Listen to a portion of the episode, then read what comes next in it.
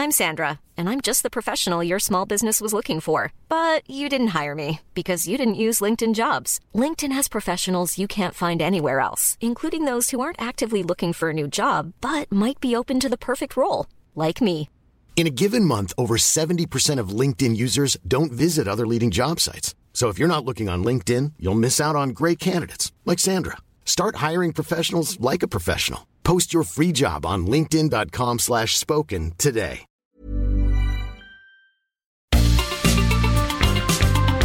Heraldo Media Group presenta la información y el entretenimiento que usted necesita para estar enterado también en su descanso. Alejandro Sánchez y el informativo Heraldo fin de semana. Por el Heraldo Radio, con la H que sí suena y ahora también se escucha.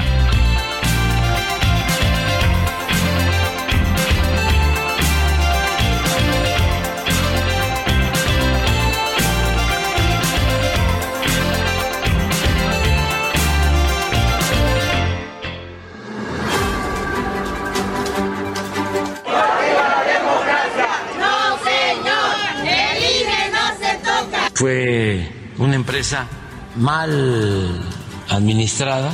Son de esos casos en donde quiebran las empresas, pero no eh, los dueños. Fue como, o es como cuando lo del FOAPROA.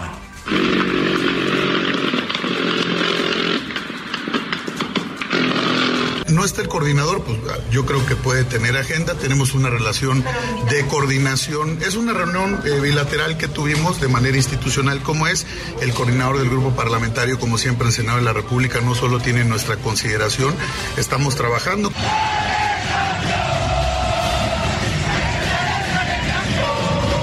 Personal de esta fiscalía cumplimentó una orden de aprehensión contra Adelaida N., ex servidora pública de alto mando en la alcaldía Benito Juárez, por su probable participación en el delito de uso ilegal de atribuciones y facultades en pandilla.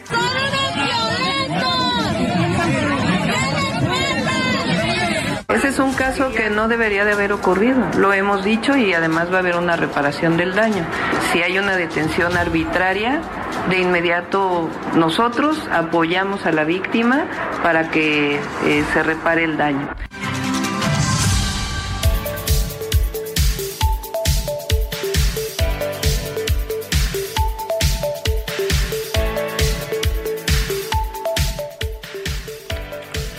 Las 7 de la mañana con dos minutos, hora del centro de la República Mexicana.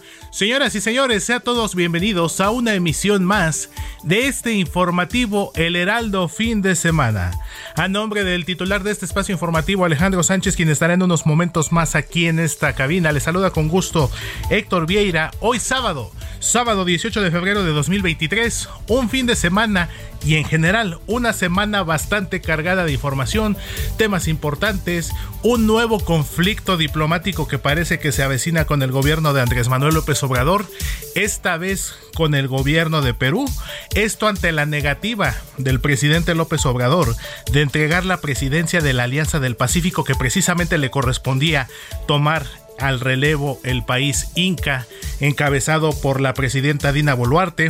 Ahí ya hubo algunas declaraciones precisamente de la mandataria peruana. Ayer el presidente respondió y en general un fin de semana que estará al parecer bastante cargado de información porque el presidente también estará de gira este fin de semana. De hecho comenzó ayer en el estado de Sonora.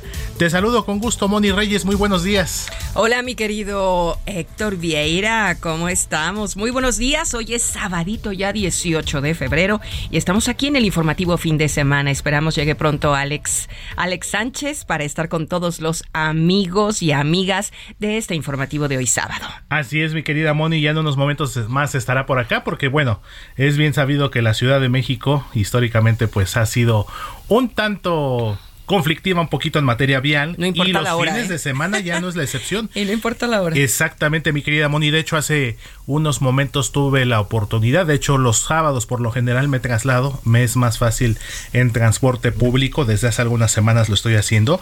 Y venía yo precisamente en la línea 3 del metro. Ajá. Parece mentira. Y lo digo no, no en broma, sino en serio. ya se sube uno al metro y se encomienda uno.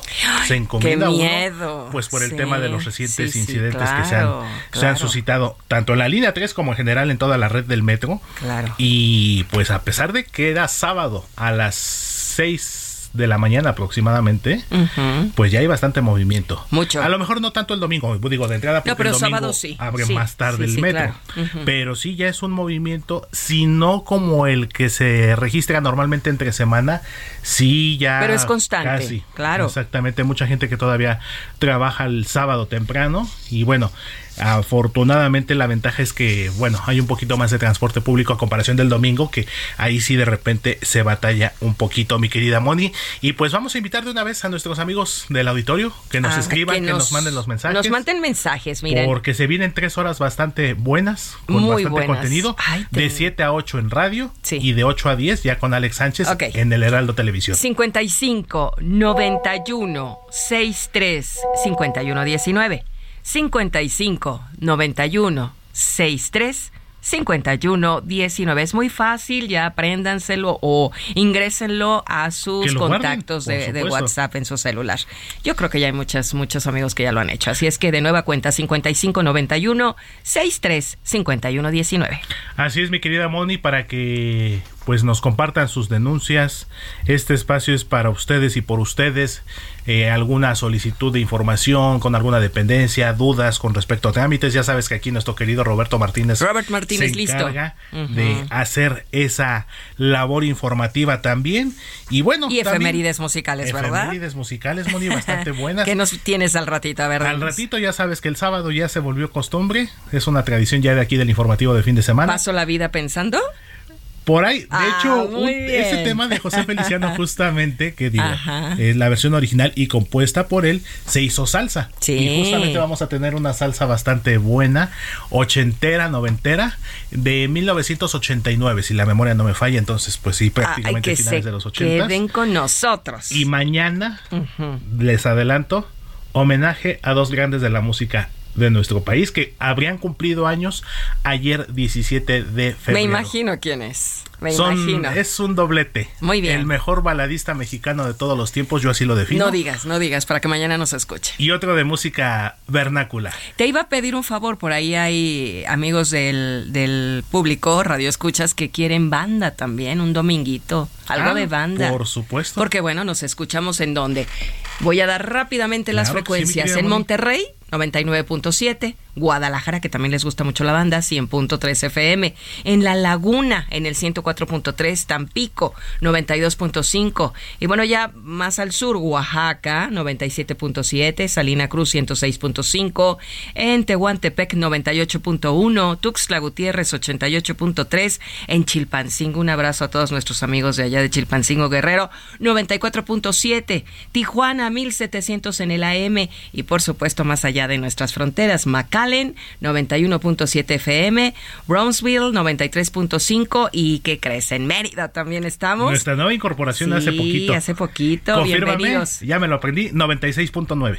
Heraldo Radio Yucatán. Es correcto, Perfecto, nuestros amigos de la. Blanca Mérida que Ajá. en próximas semanas eh, estará siendo sede de la Convención Nacional Bancaria y que seguramente eh, el Heraldo Media Group estará como siempre haciendo la mejor cobertura.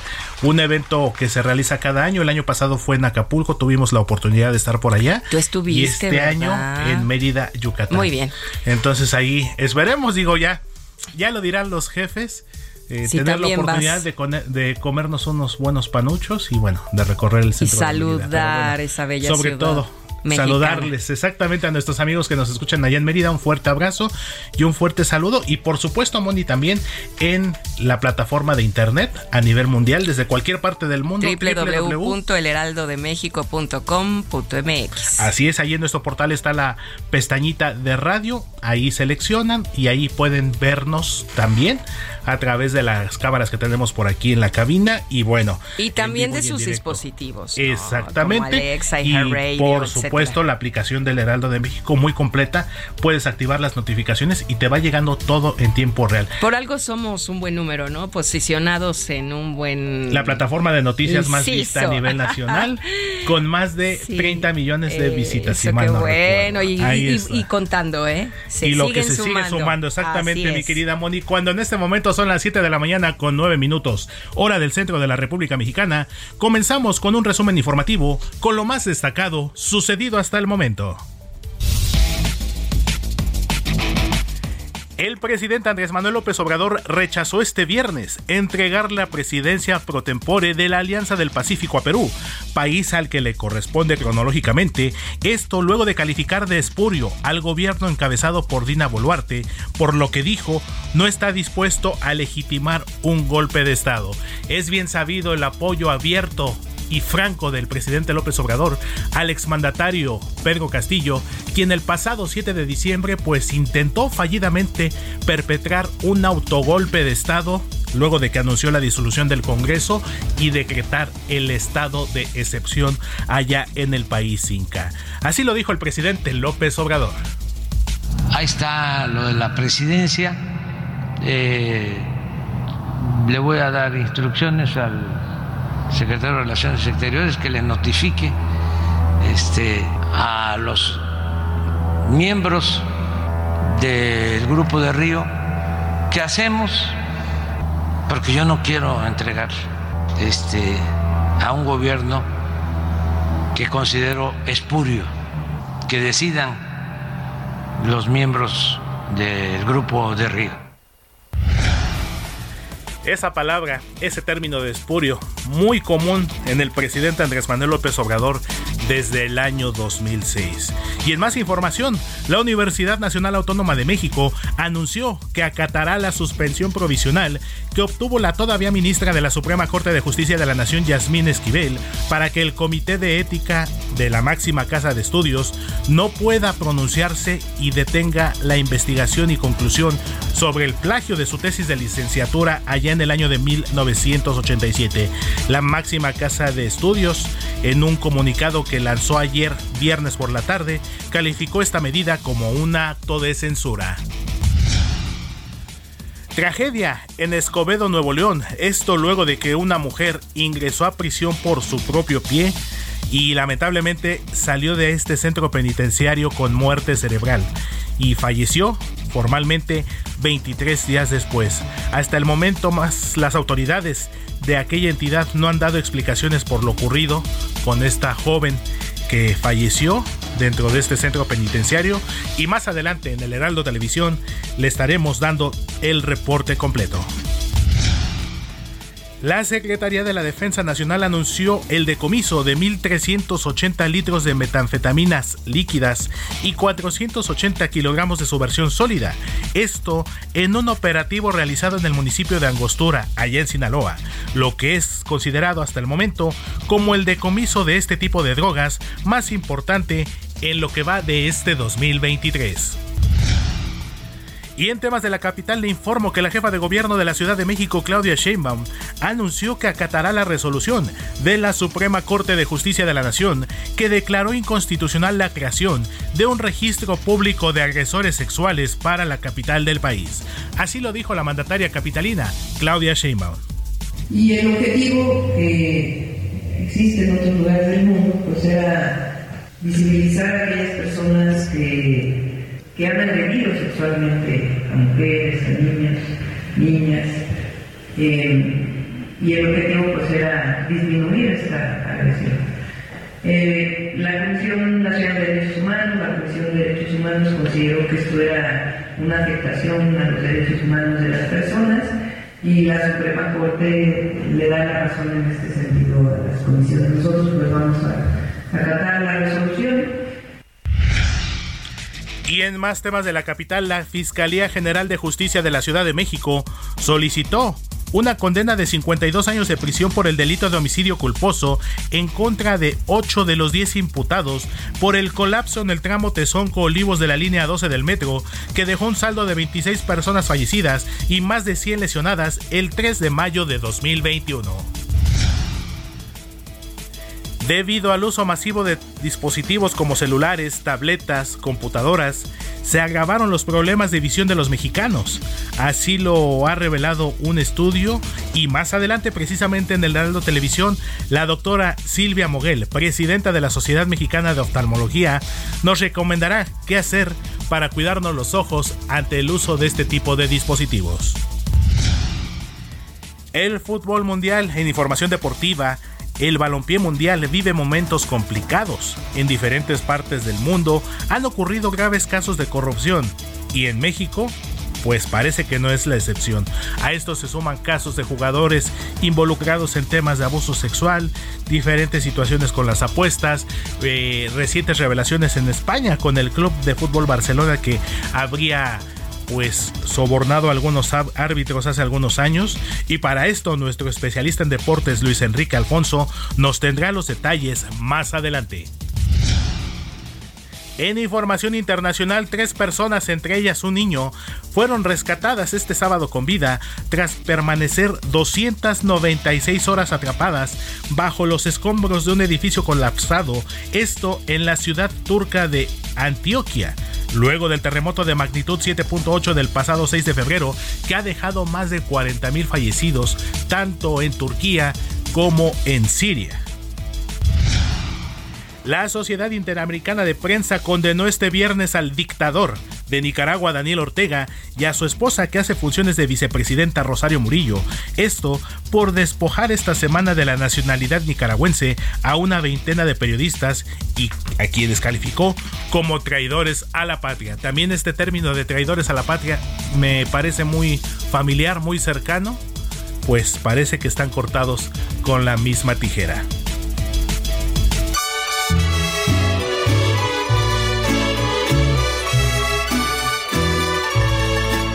Estas son las mañanitas que cantaba el rey David. 7 de la mañana con 16 minutos hora del centro de la República Mexicana.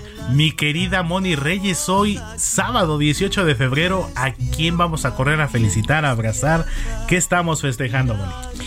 Pues estamos festejando el Día Internacional del Síndrome de Asperger, hoy 18 de febrero, el Día Mundial del Pangolín también y el Día Mundial de las Ballenas. Es importante reflexionar acerca de estos tres recordatorios que tenemos. Especies importantes, mi querida Moni, y no olvidemos con respecto al pangolín que hace no mucho durante el punto máximo de la pandemia de COVID-19 se le atribuía a este animalito, a este mamífero, el posible origen del COVID-19. Entre el famoso murciélago del mercado chino también se empezó a especular sobre el pangolín. Así es. Entonces, este animalito, esta especie, pues eh, estuvo no hace mucho en el centro del huracán y como bien lo dices, hoy es el Día Mundial.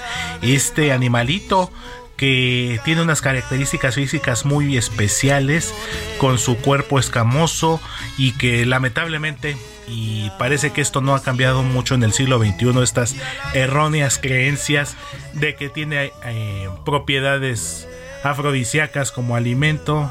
Yo en lo personal como Bora Milutinovic, yo respeto pero no estoy de acuerdo con estas situaciones. Y pues esta especie que se ha visto involucrada y que lamentablemente también ya está en una situación complicada sobre la posible extinción debido a la caza, a la caza ilegal, para este consumo alimenticio y otros tipos de usos y bueno este pangolín, este animalito, vive principalmente en el continente asiático y África, precisamente en Asia, de donde surgió el COVID-19. Se alimenta de hormigas y tiene una lengua extraordinariamente larga que precisamente le da la oportunidad de entrar a los hormigueros. Y no es muy sociable propiamente, pero eh, por eso prefiere salir por lo general a alimentarse y a recorrer durante las noches, Moni. Muy bien, bueno, pues vámonos a conocer a quién vamos a festejar en este momento y le damos un abrazo a quien lleve por nombre Eladio. Hoy es el santo de Eladio, así es que si usted amigo que nos está sintonizando a través del 98.5 FM en Heraldo Radio, pues denle un abrazo a Eladio ¿Tú conoces algún Eladio? De hecho, tuve un tío en paz descanse allá en la ciudad de Toluca, Eladio Plata, muy precisamente, y falleció hace algunos años. Y un jugador muy famoso del Cruz Azul de los años 70, también ya fallecido lamentablemente, Eladio Vera, justamente. bueno, pues a quien esté presente, ¿verdad? Todavía en el hoy, muchas felicidades. ¿Quién más hoy cumple años? Fíjate quién lleve por nombre Gilberto. An Gilberto, completito. Gilberto. No conozco a nadie. sí, pero Angilberto No, pero no. Angilberto no. Francisco, por No, supuesto que buen, tenemos muchos. Mi cuñado le mando un abrazo con mucho cariño. Sadot. Sadot me suena Sadot. como un nombre judío, parece como un nombre judío. Pare- me suena, parece, pero no pero lo conozco tampoco. aquí tenemos en el santoral de este de este 18 de febrero. Taracio.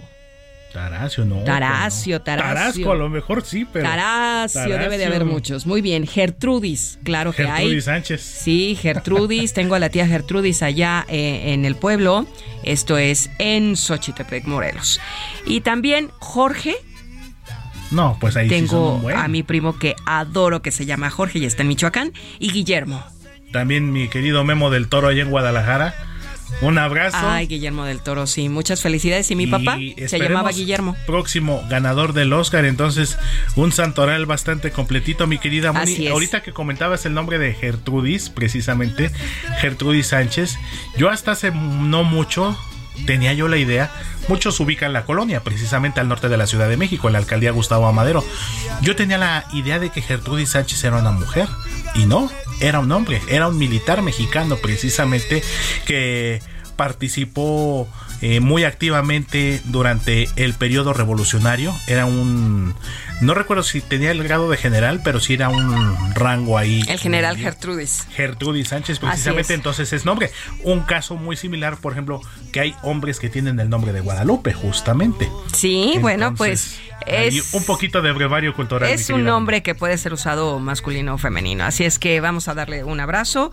Finalmente, a quien hoy es la estrella de este santoral, Eladio.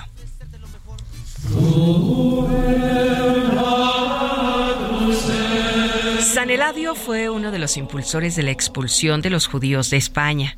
Se ganó la confianza plena del rey y fue nombrado administrador de las finanzas de la corte. Algunos datos de su biografía como estos fueron recogidos por San Ildefonso en su obra titulada De Viris Illustribus, en la que el santo hace referencia a San Eladio de la siguiente forma. Aunque vestía secular, vivía como un monje. Unas palabras que realmente se ajustaban bien a la realidad, ya que en muchas ocasiones este santo se retiraba al monasterio para resguardarse, según él, de la inmundicia humana. Sin embargo, por algo fue conocido, pues es por su humildad y la caridad, ya que a pesar de haber recibido el honor de ser elegido como arzobispo de Toledo, en un principio no quiso aceptar el cargo, pero finalmente dijo que sí. Fue en el desempeño de esta labor cuando nombró diácono a San Ildefonso, quien más tarde lo sustituiría tras su muerte.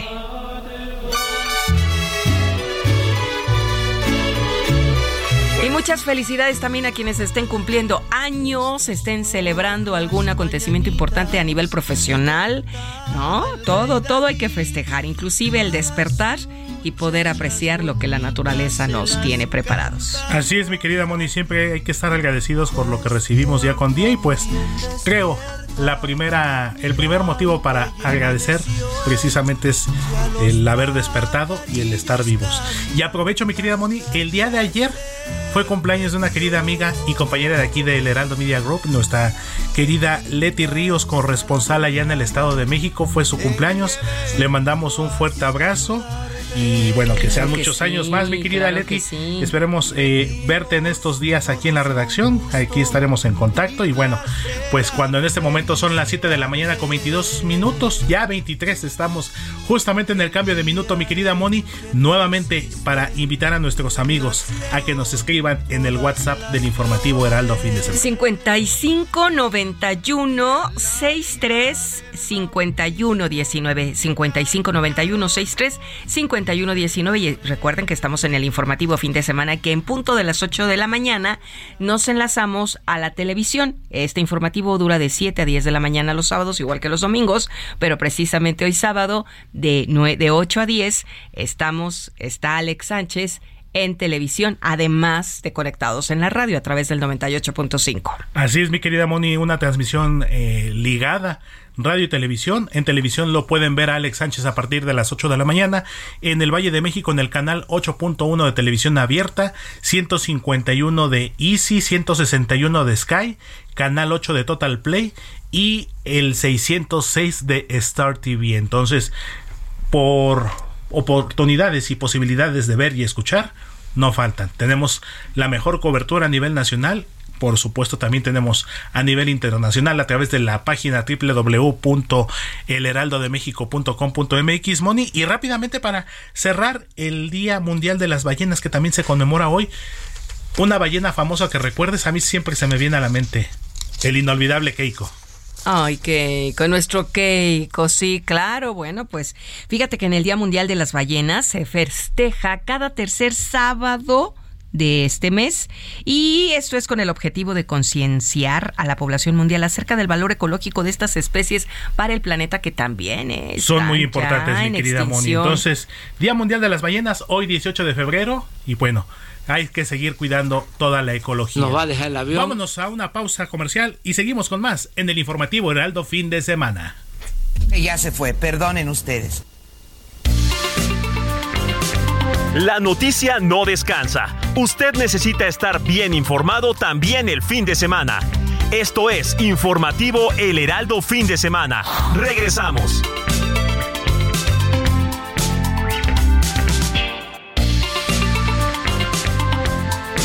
Siga en sintonía con la noticia. Alejandro Sánchez y el informativo Heraldo Fin de Semana. Continuamos.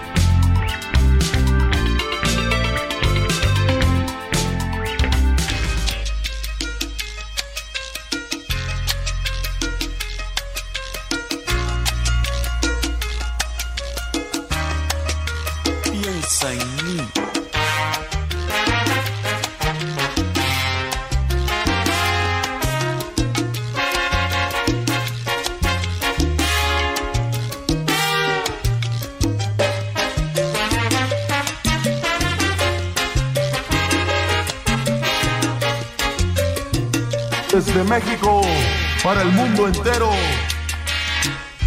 Solo en ti vivo pensando. Te levantas de la cama con tu cuerpo tan sensual. Luego sales de tu casa a caminar la ciudad. Muchos son los que te miran con reflejado deseo. Y allí entre tus amigos, quizás está el que tú amas. Siento que tu indiferencia cada día me hiere más pero tú no te das cuenta o lo haces intencional.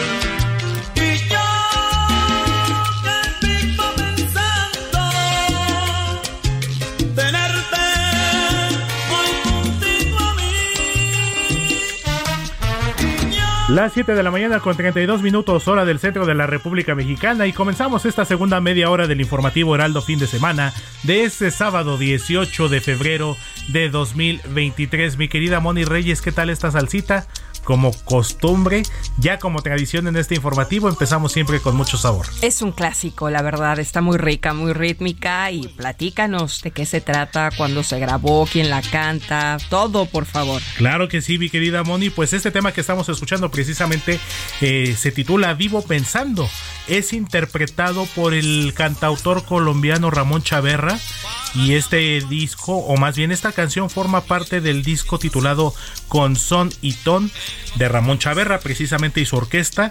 Fue lanzado precisamente en febrero de 1989, es decir, está pues ya cumpliendo 34 años este tema, esta canción, un clásico en los bailes, en las fiestas. Eh, le comentábamos aquí aquí que antes de regresar del corte en el microbús, porque pues es muy Sí. común que nuestros amigos del transporte público, camiones, microbuses, taxis, pues suelen usar Lleven su radio interna. exactamente salsita, música gopera, Y bandas, fíjate lo que a veces es rico. ¿eh? Cuando llevas trayectos largos, me ha pasado que traen a todo volumen, es lo malo, ¿verdad? Que luego ya no oyes los claxons ni nada por el estilo. Exactamente, o no escucha Pero el timbre. o no escuchas el, o te arrancas antes, ¿verdad? De que ya baja la persona. Tiene sus bemoles. Pero ah, es agradable cuando va suavecito. Me ha tocado algunos conductores de microbuses que llevan música clásica relajante y eso hasta les aplaudimos los que en la combi. Son muy contados, pero sí hay quienes escuchan ya otro tipo de música, no muy común para el transporte público, pero bueno, siempre se agradece. Y 1989, Moni, fue un año muy importante en materia musical, sobre todo para la salsa, precisamente porque la salsa vivió una época, pues no sé si decirla como tal época dorada, pero sí una época muy importante, lo que fue la década de los 80 porque incluso ya lo habíamos comentado previamente con Alex Sánchez también, y salieron algunos discos recopilatorios como La Tequendama de Oro, como Salsa Colección Estelar, precisamente que era una producción discográfica de la casa Mozart, que salía cada año con los mejores temas de la salsa de cada año, precisamente. Y este tema que es de 1989, precisamente, me hace recordar que eh, también en ese mismo año otro gran salsero como lo es Eddie Santiago, pues también la estaba rompiendo con otro tema clásico que ya nos puso aquí nuestro querido DJ Kike, aquí el máster de la consola. Y este tema que estamos escuchando de Eddie Santiago Mía, que precisamente forma parte del disco Salsa Colección Estelar 89. A la par de Vivo Pensando con el que empezamos de Ramón Chávez. Vamos a escuchar la Tati. sentir tu calor.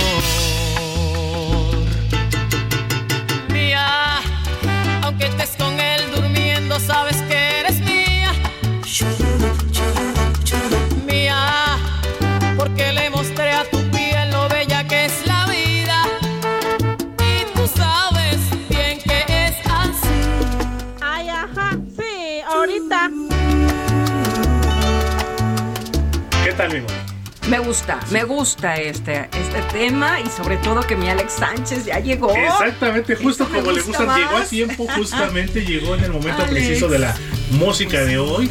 Y pues así como le gusta a nuestro querido Alex, aquí le damos la bienvenida. Mi Alex, buenos días. Buenos días, mi querido Héctor, Moni Reyes y a todos los que nos escuchan. Pues aquí llegando a la cabina y me reciben de esta manera, así que dan ganas de bailar. Qué bonito. Con Mía eh, noventera. Ochentera, 89 exactamente. 89. Justamente. Finalizando, ¿no? El 80. 1989 y precisamente comenzamos con Ramón Chaverra precisamente con este tema titulado Vivo Pensando que ah, fue sin con duda un también clásico, otro clásico mi Alex, o sea, justo lo que le comentábamos a Moni para escucharlo en la en la fiesta, en el baile. Y en la micro. O en la micro, por supuesto. Y sobre todo, he de confesarlo, hasta como, sí, por supuesto, para bailarlo. sí. Y hasta como para acompañarlo con una cervecita. Ay, qué bien, claro. Para eso es la música. Claro, Moni. Para disfrutarla como más te plazca. Así es, mi querida Moni, así es, Alex. Y pues así empezamos esta selección musical de este sábado en el informativo fin de semana. Ya sabes, Alex, ya una tradición incluir salsa, cumbia, Bachata nos ha faltado por ahí. Y banda, ¿eh? Y banda que ya nos hicieron la petición nuestros amigos del público. Entonces ahí ya está anotado en la lista de sugerencias. Y rápido te comento, Alex. Mañana tenemos doble homenaje en la selección musical. Bueno, pues vamos a estar pendientes. Por lo pronto, para quienes somos generación X, nos tocó aprender a bailar con ese tipo de salsas. Empezamos a, a mover el bote y ya no se ha parado. Totalmente, mi Alex. Y definitivamente yo creo que fue la mejor salsa que nos pudo tocar. Yo creo que sí. Sí hay exponentes todavía actualmente, pero creo que esa época, finales de los 70s, 80s y 90s, creo que fue la mejor época en lo que a salsa se refiere. Así es. Bueno, pues vamos a, a seguir con la información y más adelante volvemos contigo, mi querido Héctor Vieira. Gracias. Gracias a ti, Alex. Bienvenido de nuevo. Gracias, Moni.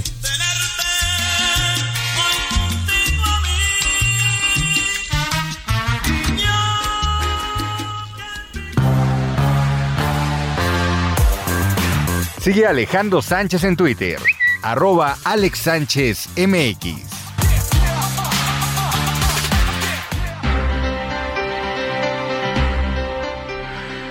Siete de la mañana con 38 minutos, hora del centro del país, y vámonos a la información. Mire, tarde que temprano iba a ocurrir, pero como dicen, hay veces que es más tarde que temprano. Y el presidente Andrés Manuel López Obrador confirmó que ya utilizó por primera vez el Aeropuerto Internacional Felipe Ángeles, desde donde tomó un avión, pero no fue un vuelo comercial, sino fue un avión militar para trasladarse a su gira de trabajo por Sonora. Es decir, de después de casi un año de inaugurada esta obra, el presidente López Obrador la utiliza por primera vez. De hecho, mejor el presidente de Estados Unidos, Joe Biden, usó el aeropuerto del Estado de México antes que el presidente López Obrador. Iván Saldaña nos tiene los detalles. ¿Cómo estás, Alex Auditorio? Buenos días.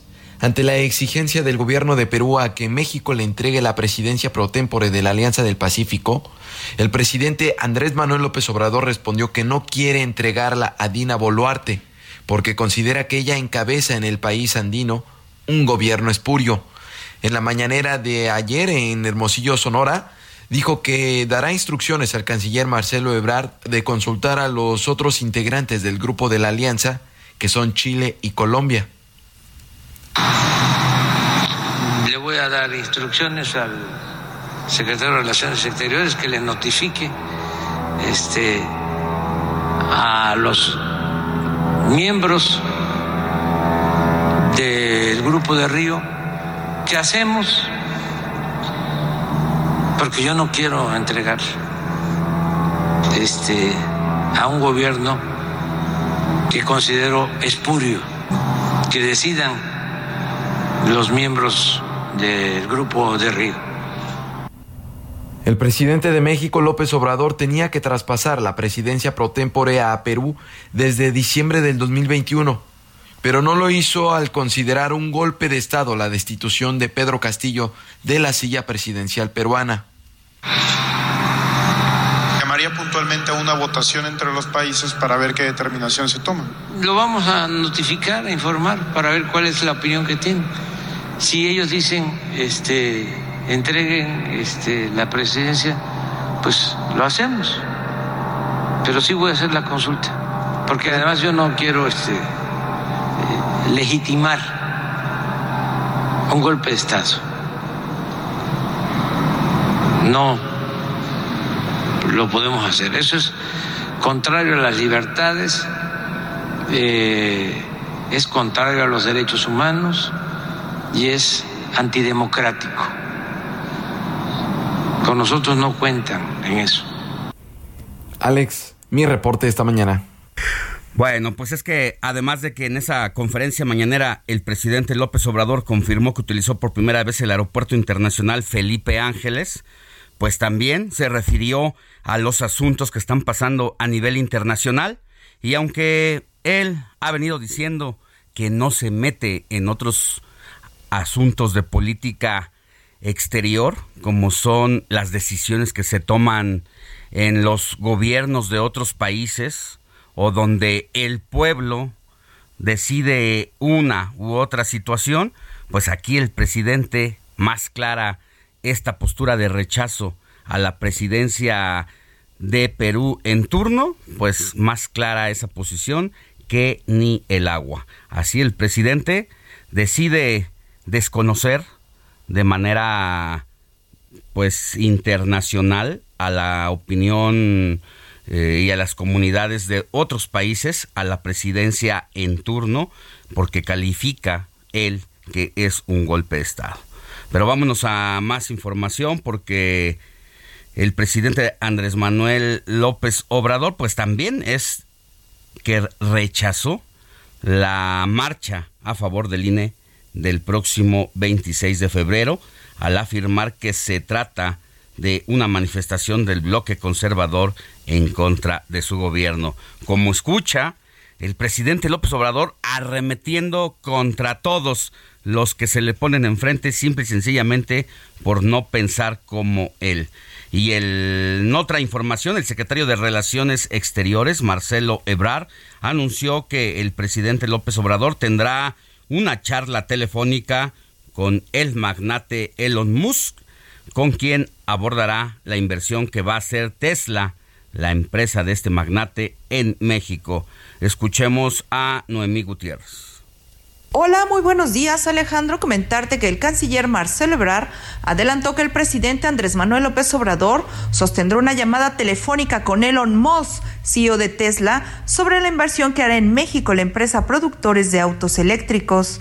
En entrevista tras la reunión con el Consejo Coordinador Empresarial, no precisó si Tesla se instalaría en Nuevo León o en Hidalgo, cerca del Aeropuerto Internacional Felipe Ángeles, como lo adelantó López Obrador. Va a haber una llamada de Elon Musk y el presidente de la República y ya les confirmo la fecha de esa llamada. Yo no quisiera dar esas informaciones porque le corresponden a esa en esa llamada se va a tratar ese tema. Pero lo importante es que pues muy pronto vamos a tener la confirmación de que esa empresa que es tan importante, que está muy cerca de nuestras prioridades de electromovilidad que estamos impulsando, ha elegido a México para aumentar su presencia. El canciller explicó que Tesla trabaja con ecosistemas. Están pensando un ecosistema. Eh, su idea no es vamos a instalar una planta, sino bueno, ¿en qué estados están los que nos surten? ¿Qué tipo de servicios vamos a necesitar logísticos y de otro tipo? ¿Y qué cosas podemos producir en México? Por eso se llama ecosistema Tesla, que es compatible con las ideas de México respecto a la electromovilidad. En Puerto Peñasco, Sonora, el presidente inauguró la primera etapa de la central fotovoltaica que forma parte del Plan Sonora. Ahí se le cuestionó de cuándo tendría la llamada con el CEO de Tesla. Un saludo para ustedes. ¿Cuándo habla con el dueño de Tesla? es que Marcelo Ebrard informó de la llamada. Alejandro, la información que te tengo. Hasta aquí mi reporte. Muchas gracias, querida Noemí Gutiérrez. Más adelante volvemos contigo. Y de el estado de Hidalgo, vámonos hasta Jalisco porque allá hay informes de que la pandemia de COVID-19 cambió mucho los hábitos de las personas, entre ellas las maneras y las formas de trasladarse, tal y como ocurre en Guadalajara, ciudad donde se incrementó ya el uso de bicicletas. Es el reporte de Adriana Luna. Adelante, Adri, buen día.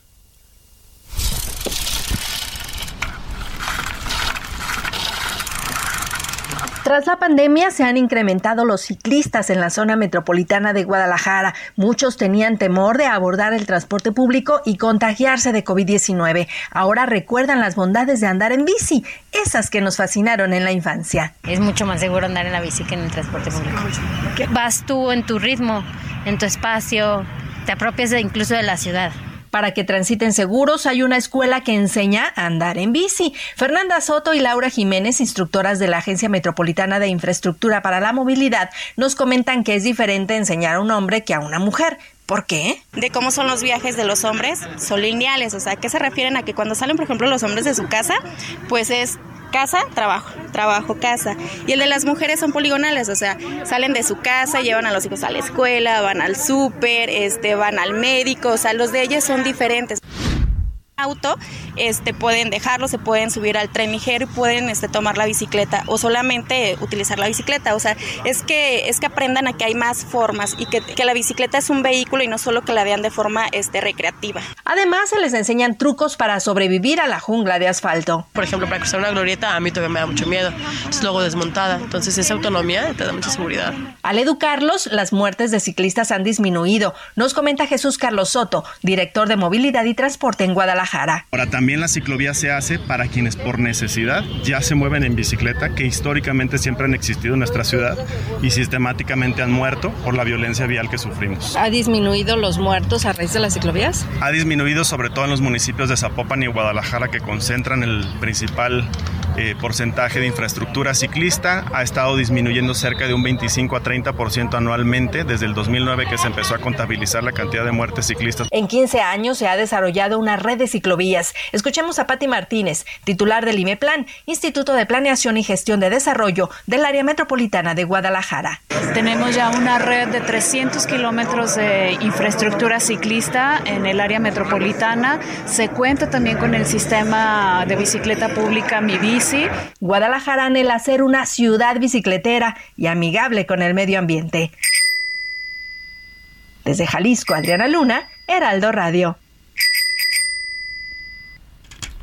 Pues ahí está, eh, la pandemia modificó los hábitos y las formas de vida, no solamente con el uso de la tecnología, de la compra electrónica, sino también, ahí lo escuchaba el reporte de Adriana Luna, hasta la manera de movilizarse. Y bueno, pues vamos a, a seguir haciendo este tipo de vistazos en las diferentes ciudades, en las más importantes del país, para decirle cómo está modificándose el tema de la movilidad. Mi querida Moni Reyes, tenemos mensajitos antes de seguir con la información. Por supuesto que sí, Alex, al 55 91 63 51 19. Alex, Moni, Robert, buenos días. Presente Laredo Smith desde McAllen, Texas. Los escucho por el 91.7. Un fuerte abrazo y la temperatura en ese lugar es de 5 grados. 17 grados para hoy está pronosticado. Bueno, muchas gracias, mi querido Laredo Smith. Y por otro lado, Alex Money, Robert, soy Luis Veller de San Diego, presente como siempre aquí, mañana fría Está muy frío en San Diego. Buen fin de semana, semana largo por ser día del presidente allá en Estados Unidos, mi querido Alex, el próximo lunes. Nos mandan saludos y abrazos. La temperatura, pues 17 grados de San Diego. Ok, mi nombre es Héctor Becerra. Quisiera saber cuándo los mexicanos autorizamos al presidente López Obrador a meterse en políticas internas de otros países. Su cuate, según las leyes de Perú, rompió los cánones de comportamiento por los que se debe regir un presidente en ese país. ¿Quién se cree AMLO? Dice, para juzgar la constitución de Perú. Héctor Becerra es lo que nos comenta en esta mañana en el informativo fin de semana. ¿Y quieres comentar algo? No, Adelante, Muy buenos días, saludos desde Oaxaca. Porfa, un saludo para Yorley, que le eche ganas hoy en su partido. Muchas gracias y excelente programa. Bueno, pues no nos da el nombre, ¿verdad? Quien nos escribe desde Oaxaca, pero saludos, Yorley. Échale ganas, que ganen, que ganen en ese partido. Y Antonio de Harvard dice: excelente sábado, Alex Money y al conocedor de música. Muy buen espacio noticioso, los felicito. Muchas gracias. ¿De dónde nos saludan? De, es Antonio de Harvard. No sé de dónde es Antonio, lo, lo desconozco, esperemos que se contacte con nosotros. Y muy buenos días, Alex, Moni, Robert, todo el equipo que conforma su exitoso programa. Reciban todo mi cariño, muy buenos deseos desde Monterrey, Nuevo León. ¿Quién crees que es? Vicky, nuestra radio escucha, bueno. sido radio escucha. Vicky, Vicky, muchísimas gracias. Igual para ti, saludos hasta la Sultana del Norte, que nos escuchan, por cierto, Alex, en el 99.7 de FM. Un abrazo hasta Monterrey, a donde está el Cerro de la Silla. Y antes de irnos a una pausa, porque ya vamos a hacer nuestro enlace espejo, es decir, estaremos a partir de los próximos minutos. Seguimos aquí por el Heraldo Radio, pero si usted lo prefiere también puede sintonizarnos por el canal 8 de televisión abierta en todo el Valle de México, así como por el 151 de Easy, 161 de Sky en todo el país. Y estaba leyendo un mensaje del colega periodista Ciro Gómez Leida, Leiva, que llama la atención porque como recordarán ustedes, hace unas semanas que transitaba por la colonia Florida en la Ciudad de México después de terminar su noticiero de imagen televisión. Se disponía a llegar a su casa y exactamente 300 metros antes de abrir el portón, unos hombres armados a bordo de una motocicleta se acercaron a él y le dispararon a la cabeza gracias a que tenía un blindaje su camioneta, es que logró salir ileso y después de amplias semanas de investigación ha sido detenida toda una red que estuvo implicada de manera directa en la planeación y en el atentado contra el periodista. Sin embargo, el periodista revela que el hombre que supuestamente disparó en su contra desde una motocicleta el pasado 15 de diciembre conocido como el BART, habría sido asesinado días después y habría asesinado él al conductor de la misma moto apodado el Davies porque éste habría fugado información. Es decir, ya pasó diciembre, la primera quincena, pasó enero, estamos a mediados de febrero y a pesar de que la Fiscalía ha detenido a un grupo de sujetos. Todavía no sabemos quién ordenó la ejecución del periodista. Así la situación en el país. Oye, Alex, en información de último momento, desde Turquía se da a conocer que el futbolista ganés y exjugador de la Premium League, Cristian Atsu, murió en el terremoto que azotó Turquía hace algunos días. El cuerpo de este jugador, jugador de Atsu fue descubierto en una residencia derrumbada en Hatay, así lo informó su agente. Pero anteriormente había una confusión entre que ya lo habían rescatado con vida, pero ahorita se confirma que no, que fue encontrado bajo los escombros y bueno, lamentablemente ya sin vida. Bueno, pues descanse en paz esta estrella del balompié internacional y que sí se había declarado desaparecido. Fue mundialista precisamente del de, país turco en Brasil 2014. 2014 y desafortunadamente de Ghana, el de la selección de Ghana y desafortunadamente hoy pues ya se declara su muerte. Gracias, Moni. Vámonos a una pausa y volvemos con más información. Vamos pues.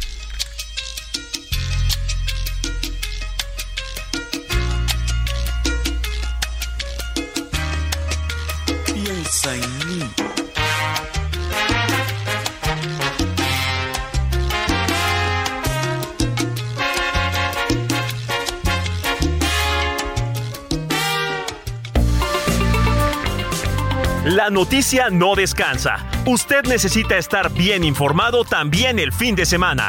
Esto es Informativo El Heraldo Fin de Semana. Regresamos. tampoco de la aerolínea para atender. ¿Esto te causó alguna afectación económica? Sí, sí, de hecho tuve que comprar otro vuelo con otra aerolínea. Buscaría la manera de que me reembolsen el vuelo, que el dinero del vuelo ni modo, pues me tendría que ir a Profeco porque no siempre el que sale perdiendo es el consumidor. Yo creo que no se supieron administrar bien los dueños. Lo de Aeromar, sí, igual como platiqué ayer, eh, no me saben dar respuesta. En la línea telefónica te tienen 10 minutos y luego se cuelga, tienes que volver a marcar. Entonces, la verdad es bien, bien cansado. Es que voy llegando porque mi vuelo hoy, era hoy a las 5 de la tarde.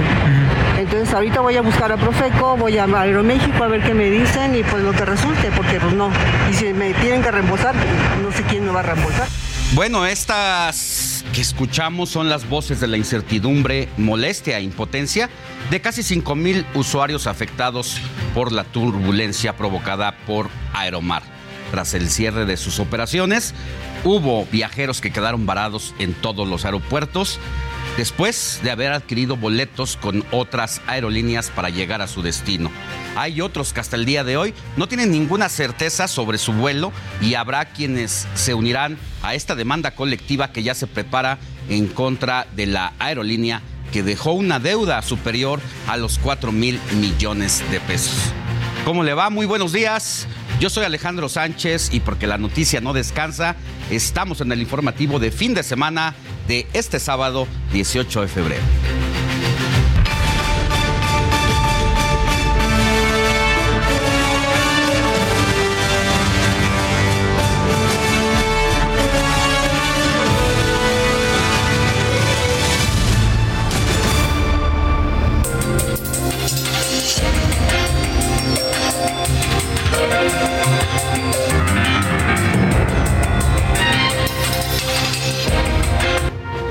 Bueno, después de 35 años en el aire, Aeromar dejó de operar al no lograr un acuerdo a sus problemas financieros, así como a la dificultad de cerrar acuerdos en condiciones viables para operar en el largo plazo.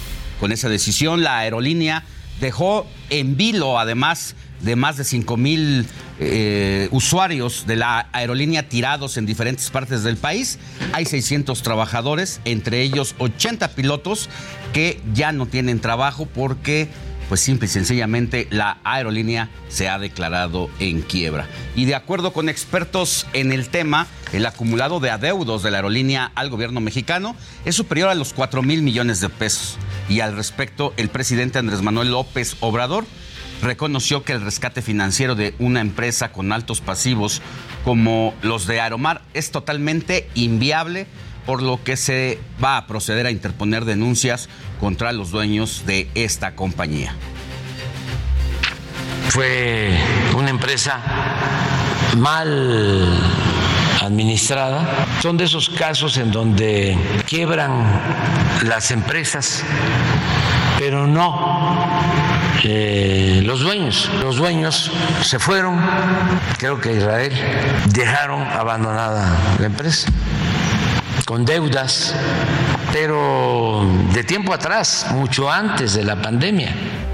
Bueno, pues ahí está el presidente prácticamente declarándole la guerra a los dueños de Aromar, donde dice que va a interponer incluso su gobierno esta denuncia porque tronó la línea, pero no ha tronado lo que representa eh, las finanzas de estos propietarios de Aeromar. Y si bien el gobierno dejó en claro que no va a rescatar a esta aerolínea, sí va a buscar proteger los derechos de los trabajadores y por ello ya se procedió a un embargo precautorio de los bienes de Aeromar a fin de garantizar el pago de sus adeudos y asimismo otras aerolíneas nacionales indicaron que podrían incorporar a los empleados que deseen continuar laborando. Aeromar nos debe a los sobrecargos arriba de 30 millones de pesos. ¿Desde cuándo inició esta situación? Esta situación inició a partir de 2019 a la fecha. Sí, nos debe, nos debe salarios, nos debe prestaciones. Yo llevo aquí en la empresa dos años y a mí nunca me pagó un día festivo, me deben las primas dominicales, utilidades nunca ha dado y pues hay prestaciones que pues son irrenunciables. El aguinaldo en nuestro contrato colectivo dice que son 30 días y nada más nos pagaba 15. Nos adeuda lo que es nuestro fondo de ahorro y dominicales, tiempos extras y pagos atrasados que quedaron pendientes por este cambiar nuestro contrato al nuevo contrato. No pensamos que totalmente se perdiera la empresa.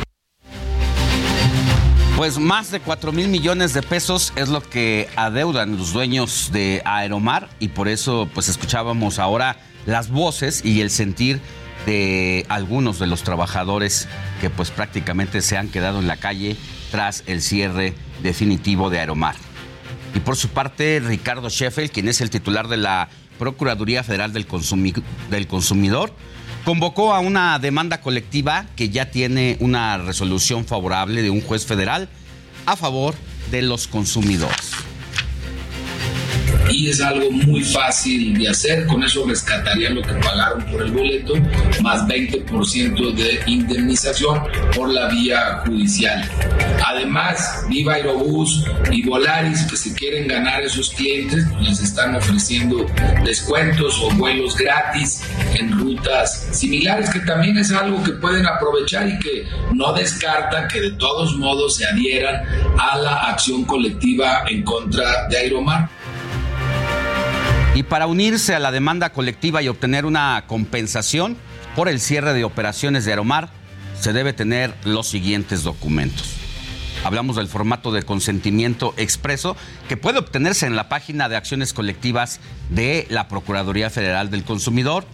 Hay que relatar los hechos, el formato adicional de datos personales, documentos que comprueben la relación del consumo como los boletos, estados de cuenta, transferencias bancarias, entre otros. Pero el caso de Aromar no es extraordinario.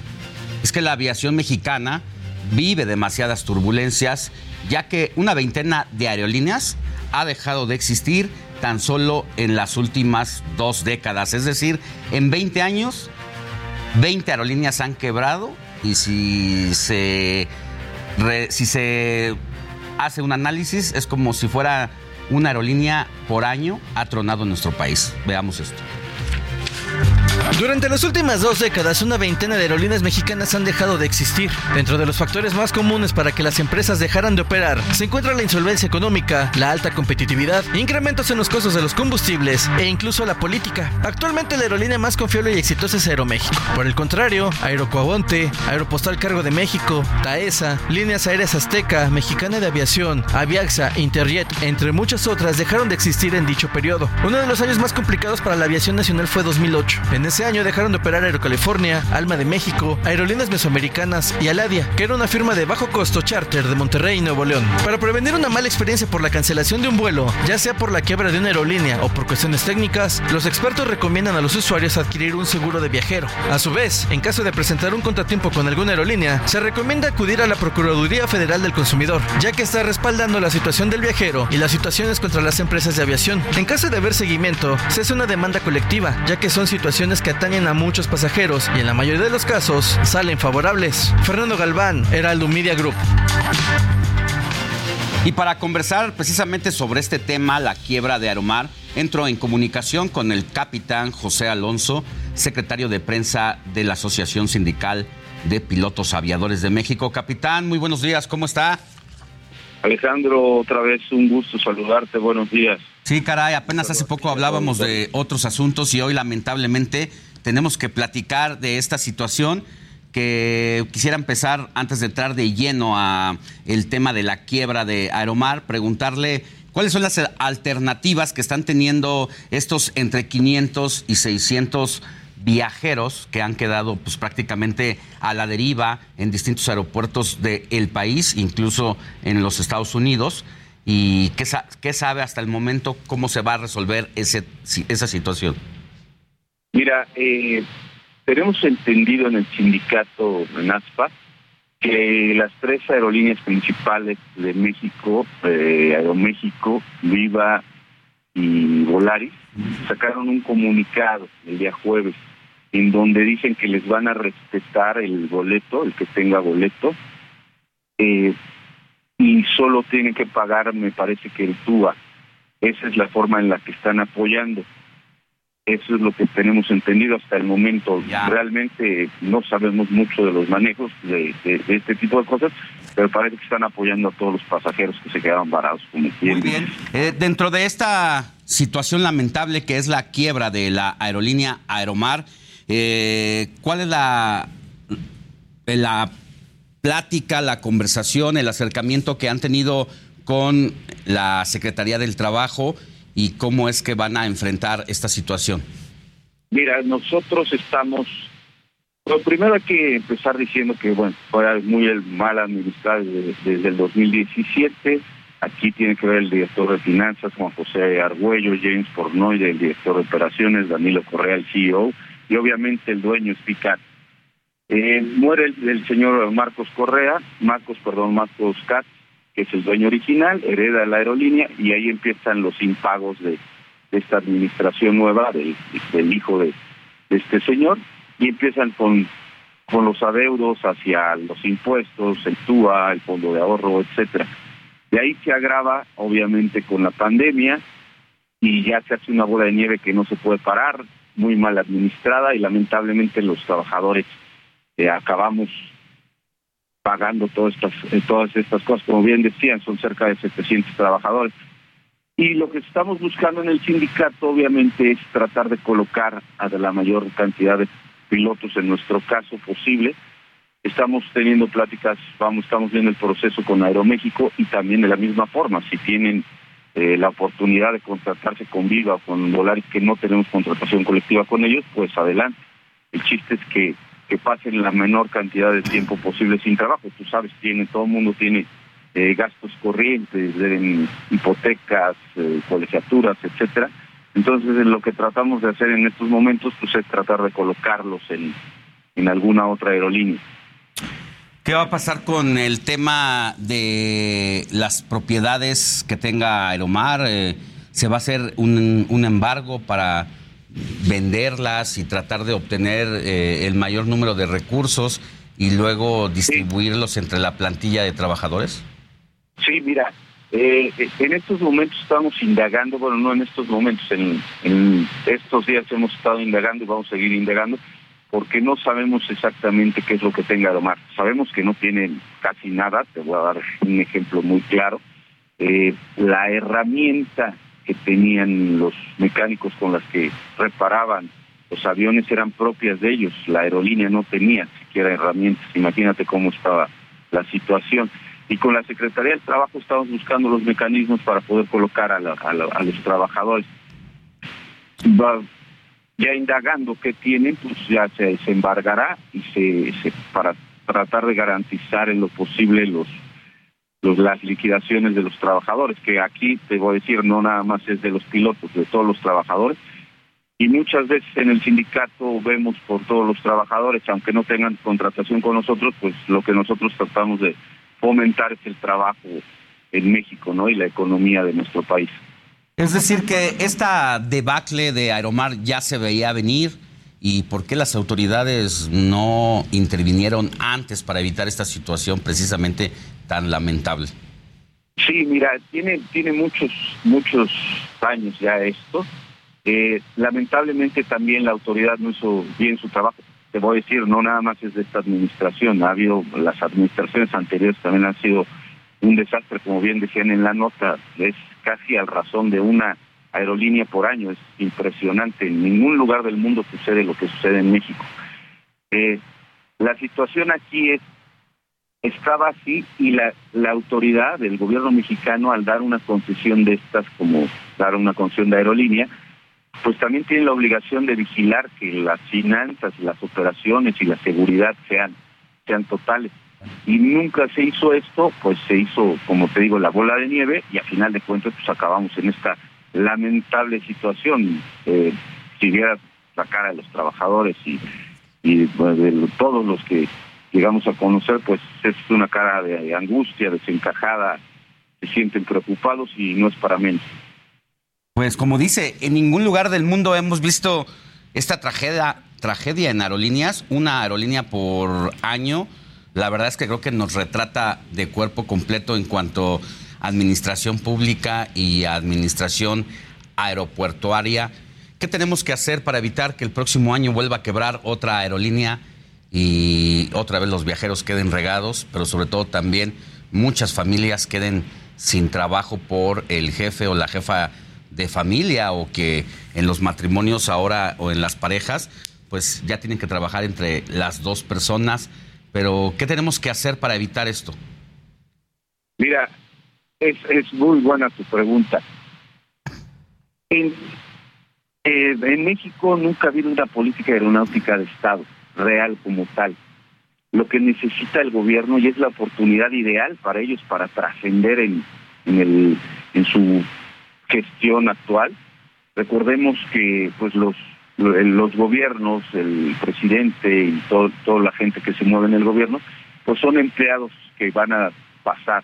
Pero si ellos dejan bien establecida una política aeronáutica, esto va, va, va a cambiar. Nosotros hemos pugnado mucho tiempo por cambiar esto, que las reglas sean claras en cuestión de precios, en cuestión de aerolíneas, en cuestión de cómo estándares de seguridad y todo esto. Se debe de hacer una política aeronáutica y con eso se va a dar certidumbre para que cambien las cosas.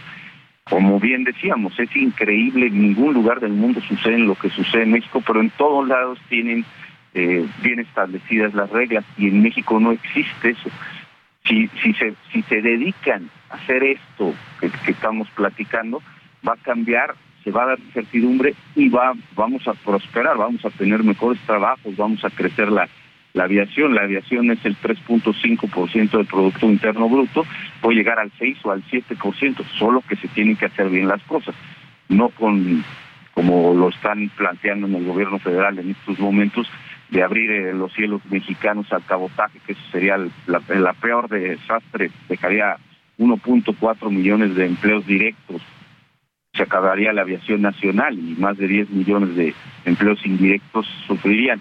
Pero haciendo una buena política aeronáutica de Estado, vamos a cambiar las cosas. Ahora nosotros en el sindicato podemos, estamos ofreciéndole al gobierno ayudarles. Es una ayuda sin gratis, no no vamos a cobrar absolutamente nada, vamos a ayudar a que la aviación mexicana crezca. Nosotros lo que tenemos, la intención es que mejore eso, que la, que la industria aérea prospere y sea mucho más eficiente y genere más dinero para el país y obviamente economías para, para el Estado y para los trabajadores, haya más trabajo. Capitán José Alonso Torres, secretario de prensa de la Asociación Sindical de Pilotos Aviadores de México.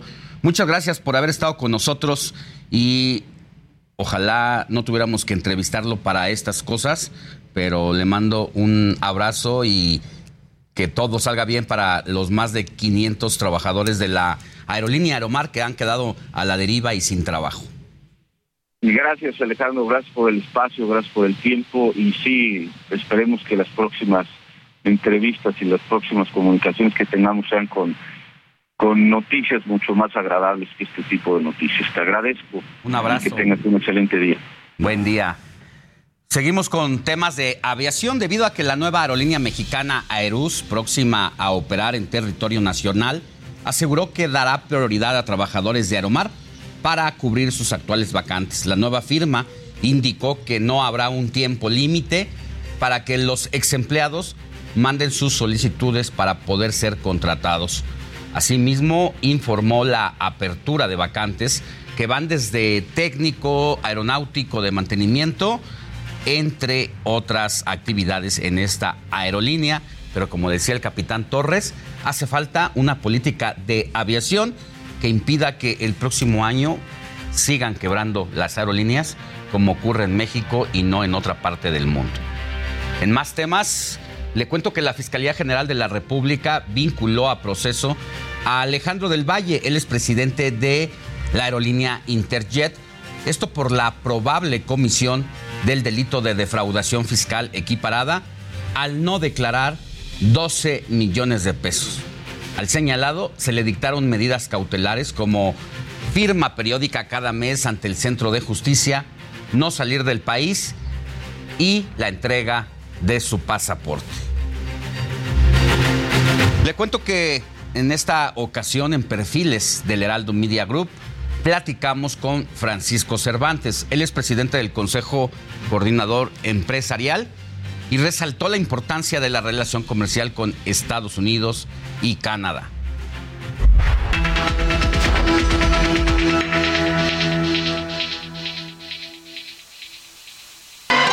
En los próximos 20 años, México se encontrará en un momento comercial importante con Estados Unidos y Canadá. Así lo consideró Francisco Cervantes, presidente del Consejo Coordinador Empresarial. Para el Heraldo Media Group, resaltó la importancia de los empresarios y los trabajadores. Y creo que en los próximos 20 años vamos a tener un momento muy, muy importante, ¿no?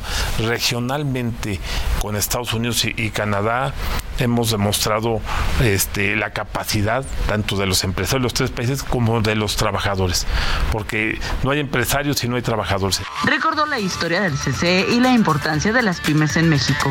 En los 70 este, fue, fue creado el Consejo Coordinador Empresarial y bueno, pues fueron sumándose, empezó con cuatro organismos, hoy, hoy somos 14. Estamos muy, muy enfocados a las pymes, pues más del 80% de los empleos, de las contribuciones, de todo lo que pasa en el comercio, en la manufactura, son pymes. Entonces, por eso estamos muy enfocados hoy a las pymes.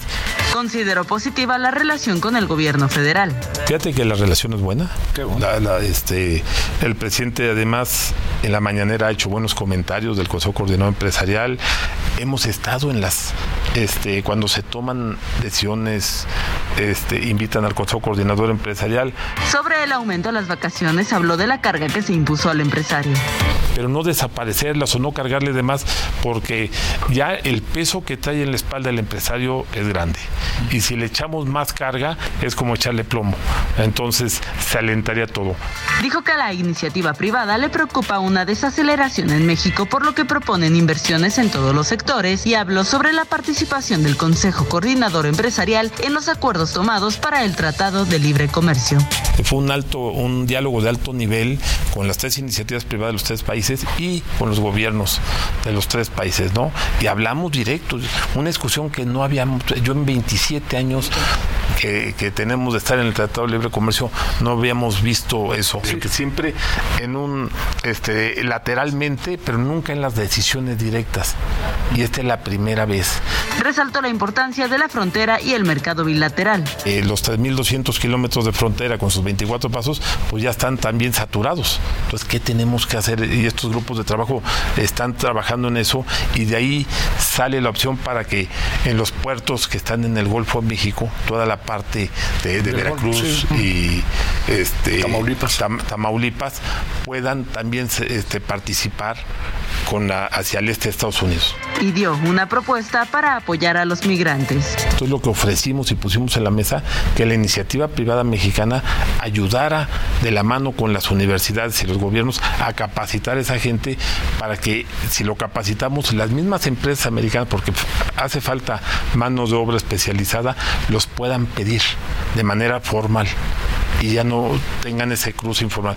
En cuanto a la inversión hacia Europa, habló de la importancia con países como Alemania, Francia y España. Con Francia tenemos convenios también porque Francia juega un papel muy importante. México es de los países inversores y también con economía bilateral importante con España, con Alemania y con Italia. Estos cuatro países en la parte de Europa juegan un papel importante o jugamos en la parte bilateral. Heraldo Media Group.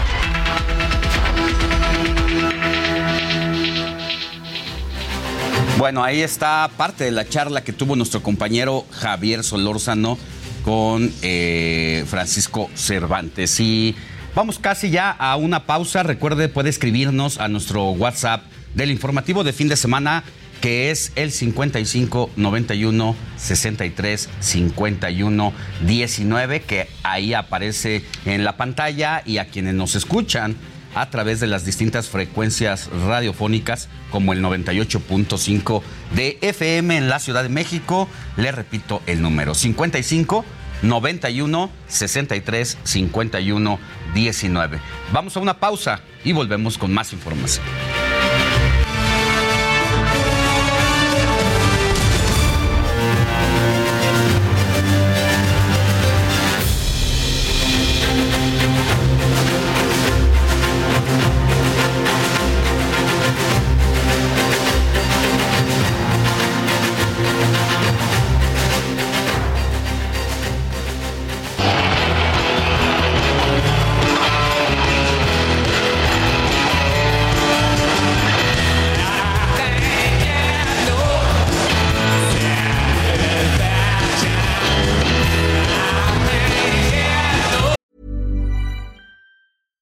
I'm Sandra, and I'm just the professional your small business was looking for. But you didn't hire me because you didn't use LinkedIn jobs. LinkedIn has professionals you can't find anywhere else, including those who aren't actively looking for a new job but might be open to the perfect role, like me.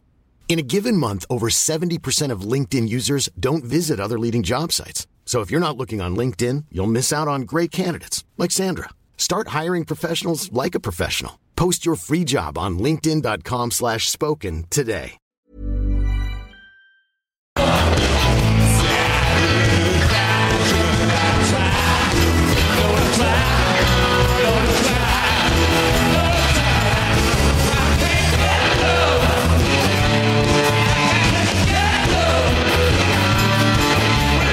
Son los Rolling Stones con la canción Satisfaction, que este 18 de febrero se cumplen 17 años de aquella histórica presentación en la playa de Copacabana.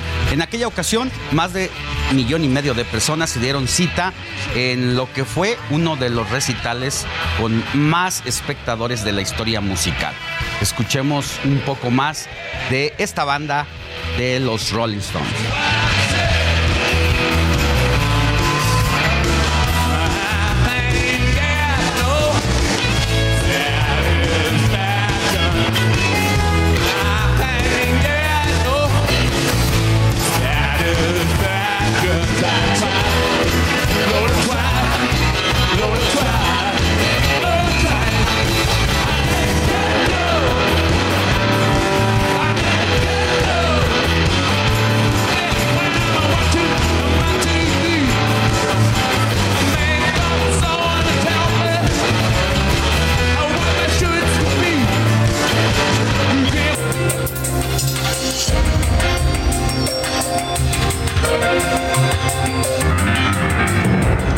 Es momento de echar un vistazo a lo que hicieron los suspirantes a la presidencia.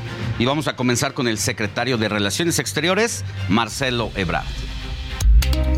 El secretario de Relaciones Exteriores sigue con la lucha en contra del fentanilo, ya que la considera como un tema prioritario para el gobierno federal.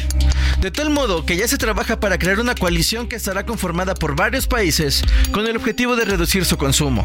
Asimismo, Marcelo Ebrard adelantó que en los próximos días Elon Musk, dueño de Tesla, llamará por teléfono al presidente Andrés Manuel López Obrador para informarle dónde se construirá la fábrica de la armadora en nuestro país. Además de Tesla, Ebrard remarcó que hay otras 26 firmas que ya resolvieron instalarse en México durante los próximos seis meses. Por si fuera poco, el canciller fue el invitado de honor de la sexta sesión de la Asociación de Ciudades Capitales de México, que tuvo lugar en Mérida, Yucatán. Fueron tantas sus actividades a lo largo de la semana que Ebrard no estuvo tan activo en sus redes sociales. Asimismo, no tiene programadas actividades para este fin de semana. Fernando Galván, Heraldo Media Group. Y bueno, mientras tanto, el hijo desobediente, ya sabe usted, es Ricardo Monreal, estuvo en Aguascalientes y Zacatecas para respaldar a senadores de su partido de Morena. El hijo desobediente, Ricardo Monreal, realizó tareas legislativas. Aprovechó para mandar un mensaje donde reconoció que es cada vez más difícil llegar a acuerdos en el Senado. Cuando la confrontación política se apodera del escenario social, se dificulta avanzar y la celebración de acuerdos, de consensos, cada vez es más complicado. Este viernes asistió al informe del senador morenista de Aguascalientes, Daniel Gutiérrez. El senador Daniel Gutiérrez, que representa a este estado y que es un excelente académico, pero además un legislador responsable. Pero también, vía remota, impartió su cátedra para la División de Estudios de Posgrado de la UNAM el, rey que con eso habría de generar un equilibrio en estas colonias de las cuales no querían perder su dominio. Más tarde acompañó a la senadora Guinda Salma Luébano, pero en la ciudad de La Cantera y Plata, Zacatecas. Me da oportunidad de estar en esta tierra, en este lugar que yo quiero mucho, aquí vive parte de mi familia. Iván Márquez, Heraldo Media Group. Cada vez es más difícil llegar a acuerdos, revela Monreal, de que esto pasa en el Senado. No, no, no cada vez es más difícil. Simple y sencillamente no hay acuerdos. Porque todo lo que está pasando por eh, tanto la Cámara de Diputados como el Senado de la República, si Morena no está de acuerdo, simple y sencillamente se estanca. Está, por ejemplo, pendiente la designación de dos comisionados del Instituto Nacional de Acceso a la Información cuyos representantes que están en funciones fueron prácticamente a tocarle la puerta a Monreal para decirle que urge que se lleven a cabo esas designaciones porque están en riesgo diversas impugnaciones en materia de acceso a la información. Y por decirle muchos temas más, también está pendiente la regulación de la cannabis, que a pesar de que desde junio del 2001 la Suprema Corte de Justicia de la Nación pidió a el Congreso que haga su trabajo para que legisle, pues simple y sencillamente no avanza. Más allá también de los acuerdos por cuestiones morales de los diferentes partidos políticos. Vamos a más información y bueno, le cuento que Monreal va a tener esta tarde una visita en la plazuela Miguel Ausa, allá precisamente en su natal Zacatecas. Y por lo que representa a la corcholata paisana del presidente Adán Augusto López, pues sigue de gira por el país, que aunque dicen no están en campaña, pues lo cierto es que están haciendo todo tipo de trabajo político con las bases de sus eh, respectivas corrientes políticas al interior de Morena. Veamos lo que hizo Adán Augusto López. La corcholata paisana acompañó al presidente López Obrador a su gira por Sonora, donde aprovechó sus redes sociales para presumir que se fue a echar unos tacos y que según él son imperdibles.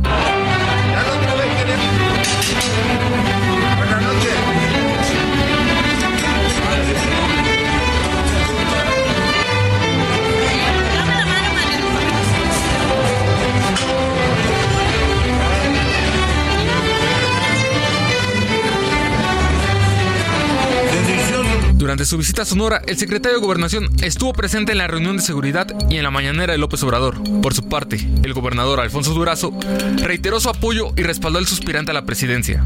Para ese sábado, la corcholata paisana no tiene actividades agendadas, pero se espera que acompañe al presidente en los eventos que se realicen en dicho estado. Roberto Martínez, Heraldo Media Group.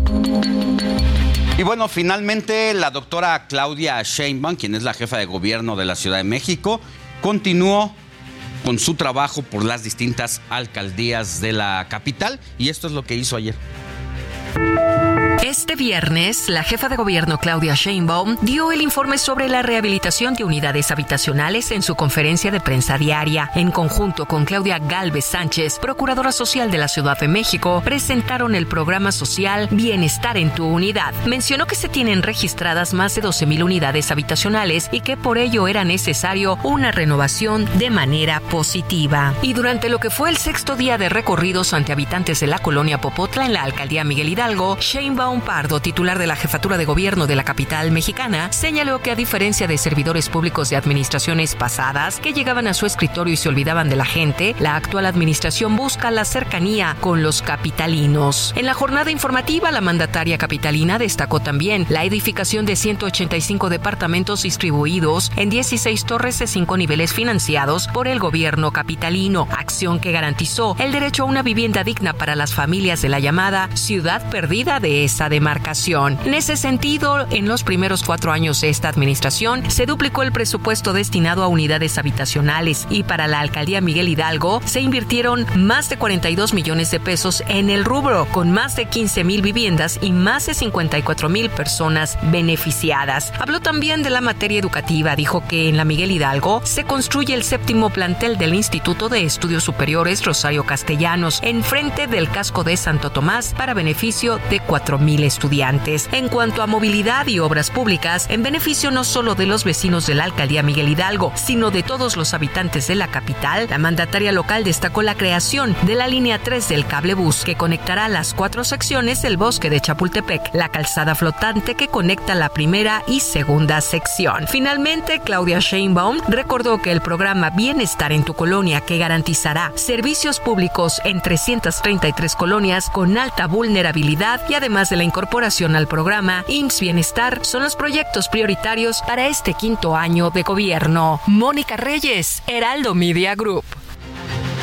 Bueno, y por otro lado, el presidente López Obrador también tuvo actividades este viernes, supervisó los avances en la construcción de la planta fotovoltaica en energía solar, esto en el puerto Peñasco, Sonora, que va a beneficiar a 64 mil hogares. En su discurso, el mandatario dijo que fortalecerá a la Comisión Nacional de Electricidad. No estamos impidiendo que participe el sector privado. Lo que estamos buscando es que no desaparezcan las empresas públicas y que mínimo se mantenga un equilibrio entre empresas particulares y la Comisión Federal de Electricidad. Bueno, pues el presidente de la República se quedará, se quedará ya en Sonora, va a seguir con sus trabajos en un recorrido en la mina de litio en Bacadehuachi, donde firmará el decreto para entregar las reservas de litio a la Secretaría de Energía el domingo y finalizará su gira por el estado de Cajeme para supervisar los avances del plan de justicia yaqui. Ese mismo día va a regresar a la Ciudad de México para realizar la ceremonia por el Día Internacional del Ejército Mexicano.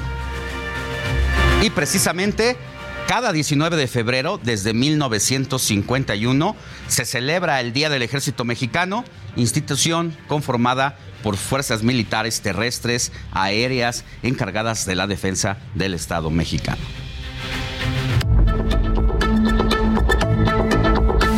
El mexicano es un ejército de paz. De portar este uniforme con gran responsabilidad y compromiso ante la ciudadanía. En su 110 aniversario lo conforman 241.717 militares. Más de 25 mil son mujeres y 216 mil son hombres en el ejército y fuerza aérea. El cargo más alto es el secretario de la Defensa Nacional. Para ello se tiene una ruta profesional, el tiempo en el servicio, la antigüedad en el cargo, el estado de salud y los conocimientos.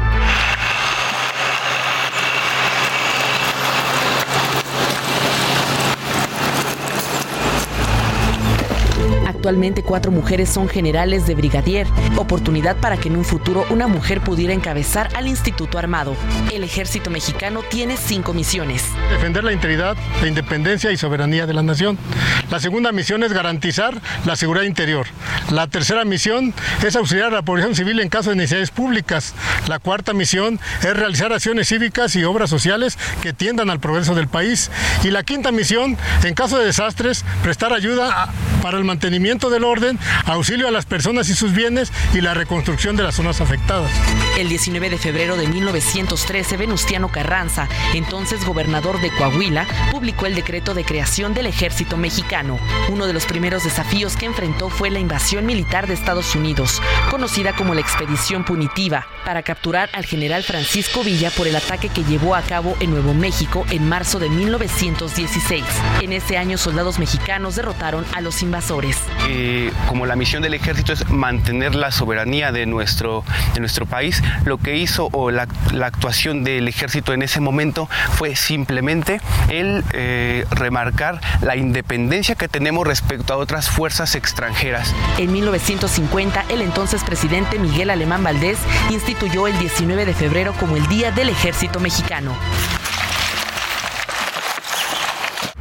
La gente ha contribuido de manera satisfactoria a las acciones que nosotros realizamos principalmente en el plan de N3. De acuerdo al INEGI, más del 80% de la población aprueba el desempeño de las Fuerzas Armadas. Principalmente su misión aquí ha sido mantener la soberanía e independencia de nuestro país. Con información de Luis Pérez Cortat, Rocío Ireta, Heraldo Media Group. Bueno, pues felicidades a todos los elementos e integrantes del ejército mexicano en este su día. En otra información, mire, le cuento que este domingo en Tamaulipas se va a llevar a cabo elecciones extraordinarias. Se va a elegir a un senador por mayoría relativa. Querido Carlos Juárez, nuestro corresponsal allá en Tamaulipas, tú tienes todos los detalles. Buenos días. Alejandro, te saludo desde Tamaulipas para comentarte que más de dos millones podrán emitir su voto durante este domingo. Se trata de la primera elección extraordinaria en Tamaulipas, en donde dos millones setecientos treinta y siete mil trescientos cincuenta y cuatro personas podrán emitir su voto al acudir a más de cuatro mil setecientos setenta y seis casillas que serán instaladas en los 43 municipios de la entidad. Además, desde el extranjero podrán votar 2.476 personas. Para el desarrollo de la jornada electoral del próximo domingo, se instalarán estas 4.776 casillas, mismo número que se instalaron para el pasado proceso electoral. Otra casilla es para recibir los votos procedentes del extranjero. Déjame comentarte que las casillas serán instaladas en los siguientes lugares, principalmente en 1.499 escuelas públicas, 55 en oficinas públicas y 160 en lugares públicos, mientras que 659 estarán en domicilios particulares. También se contará con 32 casillas especiales ubicadas en distintos municipios de Tamaulipas, como viene siendo Altamira, Ciudad Madero, así como también Nuevo Ladero, Reynosa, Río Bravo y Tampico, entre otros más, como la capital Ciudad Victoria. También participarán como funcionarios de casillas 19.108 ciudadanos, podrán votar eh, también en varios distritos esto lo que viene siendo esta elección extraordinaria. Los partidos políticos han acreditado a 28 mil representantes. La elección será atestiguada por 448 observadores nacionales y 29 observadores internacionales. Será a partir de las 20 horas del domingo cuando el programa de resultados electorales preliminares empiece a dar a conocer los primeros resultados de esta elección extraordinaria. Este es mi reporte, Alejandro. Que tengas un excelente día. Pues todo listo allá en Tamaulipas para que el día de mañana se lleven a cabo elecciones para elegir a un senador de la República. Y usted que está en Tamaulipas o en cualquier otra parte del país, seguramente se pregunta, ¿por qué un senador de Tamaulipas nada más va a estar en el proceso electoral y no en el resto del país? Le cuento que el gobernador actual, Américo Villarreal, era senador de la República. Pide licencia para irse a la competencia electoral del año pasado y ya al ganar eh, los comicios para quedarse ya en la gubernatura, mandan a llamar desde el Senado de la República a el suplente de Américo Villarreal de nombre Faustino López. Pero desafortunadamente Faustino López, quien se trasladaba de Tamaulipas a otra entidad vecina, sufrió un accidente automovilístico y murió en la carretera. Por eso es que el Instituto Nacional Electoral ha convocado a elecciones para cubrir esa vacante que aún está pendiente en el Senado de la República desde octubre del año pasado. Y vamos a cambiar de información.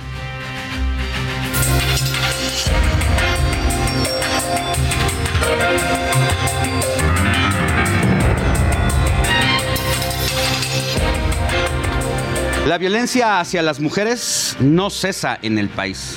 Una joven de tan solo 16 años fue asesinada y la arrojaron en los carriles del circuito interior aquí en la Ciudad de México.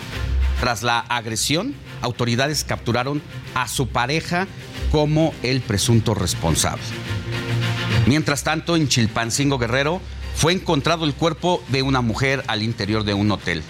La víctima tenía múltiples golpes en la cabeza y estaba desnuda. La joven habría ingresado junto a su, a su acompañante, quien, ahora se sabe, fue el agresor. Y otro de los problemas que enfrentan las mujeres es la negligencia por parte de las autoridades, ya que las investigaciones en casos de violencia casi siempre quedan inconclusas. Existe un mínimo avance en la alerta de género y durante los últimos cuatro años únicamente el 3.7% de las medidas implementadas para protegerlas apenas son cumplidas por la Comisión Nacional para Prevenir y Erradicar este delito.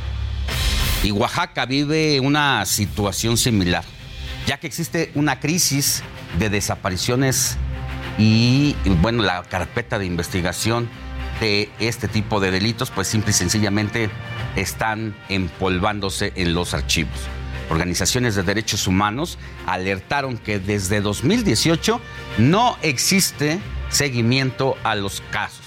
Incluso acusan corrupción extraoficialmente de que se habla de 63 personas no localizadas tan solo durante el año pasado y en su son mujeres.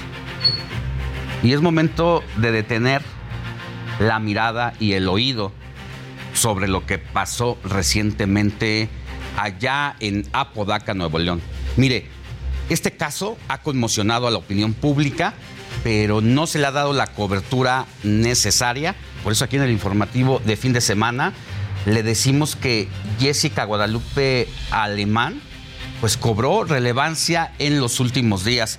Es que esta joven fue detenida el 19 de enero pasado, ahí en el municipio de Escobedo, supuestamente por alterar el orden en la vía pública. Horas después de ser encarcelada, fue llevada al hospital, es decir, entró por su propio pie a la agencia del Ministerio Público y después fue sacada en camilla prácticamente inconsciente porque además de que presentaba vómitos, sacaba espuma por la boca. Mientras todo esto sucedía y ha ocurrido, pues las autoridades eh, se comunicaron con sus familiares y fueron ellos quienes a través de la página de la Secretaría de Seguridad del C4 buscaron a Jessica. Al preguntar por su familiar, una funcionaria dijo que Jessica había sido trasladada al hospital y cuando llegaron al, al nosocomio, simple y sencillamente vieron a la chica entubada e inconsciente. La familia de Jessica cuestionó a los médicos la condición de su hija, ya que se encontraba severamente golpeada. Lo único que le respondieron es que así había llegado y tres días después fue diagnosticada con muerte cerebral. Finalmente, falleció el pasado 10 de febrero y luego de este hecho, ni las autoridades de Escobedo, ni la Fiscalía de Nuevo León, ni ninguna autoridad han dado una explicación a la familia de lo que le pasó a Jessica.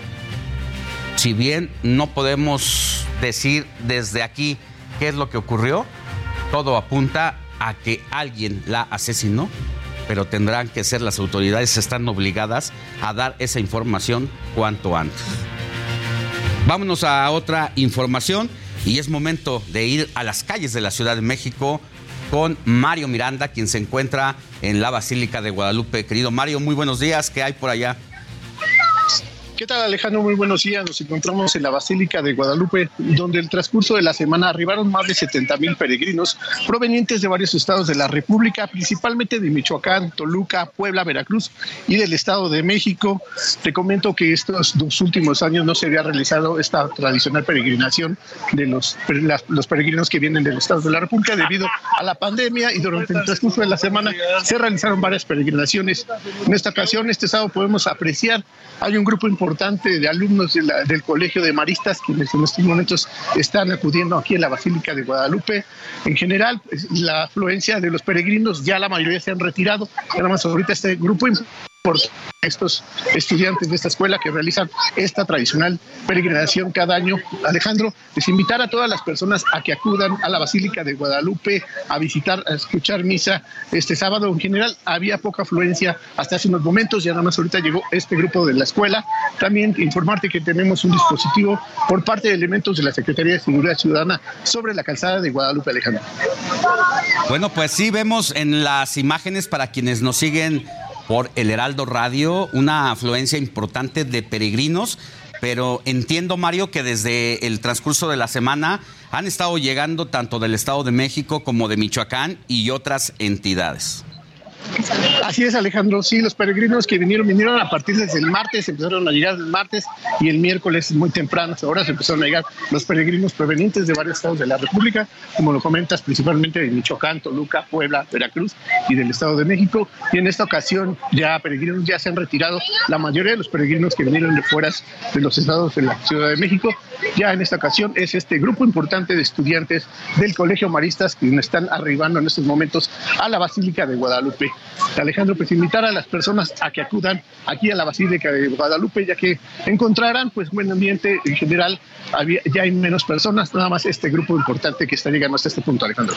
Bueno, ya quienes conducen su automóvil muy cerca de la Basílica de Guadalupe tenga mucha atención y mucho cuidado porque eh, pues hay vialidades que pueden estar cerradas, Mario.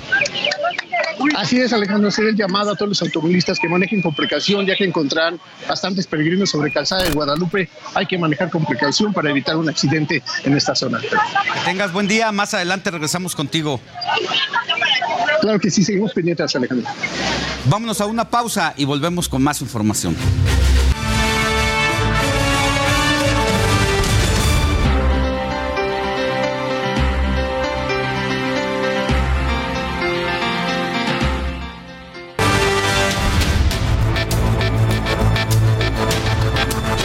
Informativo. El ejército de Estados Unidos informó sobre la muerte de un alto dirigente del grupo yihadista en un ataque a Siria. También resultaron heridos cuatro soldados estadounidenses y un perro de trabajo. Esta operación fue parte de una coalición internacional de lucha liderada por Washington contra el Estado Islámico. El presidente ucraniano Volodymyr Zelensky instó a sus aliados occidentales para que aceleren el apoyo militar. El mandatario advirtió que los retrasos favorecen a Rusia de cara al primer aniversario de la invasión en su territorio. En Alemania, más de 295 mil pasajeros fueron afectados por la huelga en 24 horas que realizaron los trabajadores de ocho aeropuertos del país. Los empleados exigieron mejores salarios y una compensación por la pérdida de poder adquisitivo generada por la inflación. El Congreso de Perú aprobó la acusación presentada por la fiscal Patricia Benavides para acusar al expresidente Pedro Castillo por los presuntos delitos de organización criminal, colusión y tráfico de influencias. Con 59 votos a favor, 23 en contra y 3 abstenciones, la fiscalía tiene luz verde para la investigación. Un tiroteo en Mississippi dejó seis personas muertas. Una de las víctimas fue asesinada en una tienda. Otros tres cuerpos fueron encontrados al interior de casas cercanas y dos más afuera de los inmuebles. El responsable fue localizado y detenido en un vehículo sobre la avenida principal. La policía cree que el sujeto actuó solo. Sin veredicto terminó el segundo día de deliberaciones en el juicio contra Genaro García Luna, exsecretario de Seguridad Pública. Los integrantes del jurado solicitaron varios fragmentos de los testimonios para analizarlos. Se quejaron de que no los habían alimentado bien, por lo que el juez Brian Cochran pidió que les dieran comida y finalmente decidieron continuar con la deliberación el próximo martes. Edgar Valdés, la Barbie, reapareció en el sistema de la Agencia Federal de Prisiones. De acuerdo con la información, está recluido en Coleman 2, una penitenciaría de alta seguridad en Florida, y su fecha de liberación está marcada para el próximo 27 de julio del año 2056.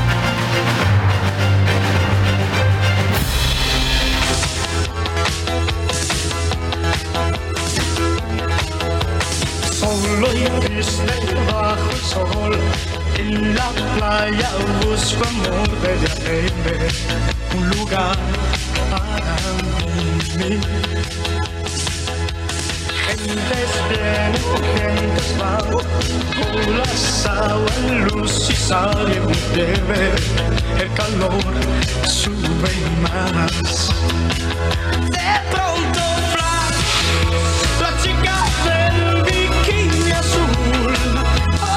Es la chica del bikini azul del cantante mexicano Luis Miguel, quien sin dar más detalles anunció una nueva gira para este año y llama la atención porque el sol no salía a los conciertos desde 2019 cuando era señalado de falta de profesionalismo.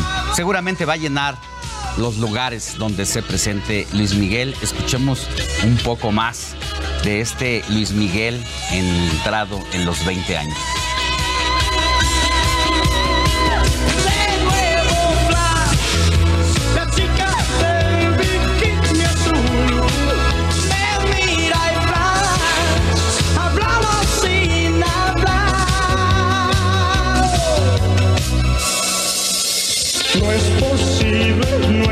Verdad. Mi cabeza va a estallar, ya no sé si estoy bien o estoy mal.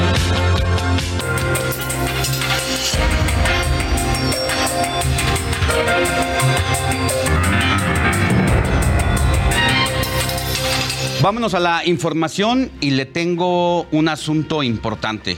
Anteriormente los problemas visuales se presentaban en 5 de cada 10 mexicanos.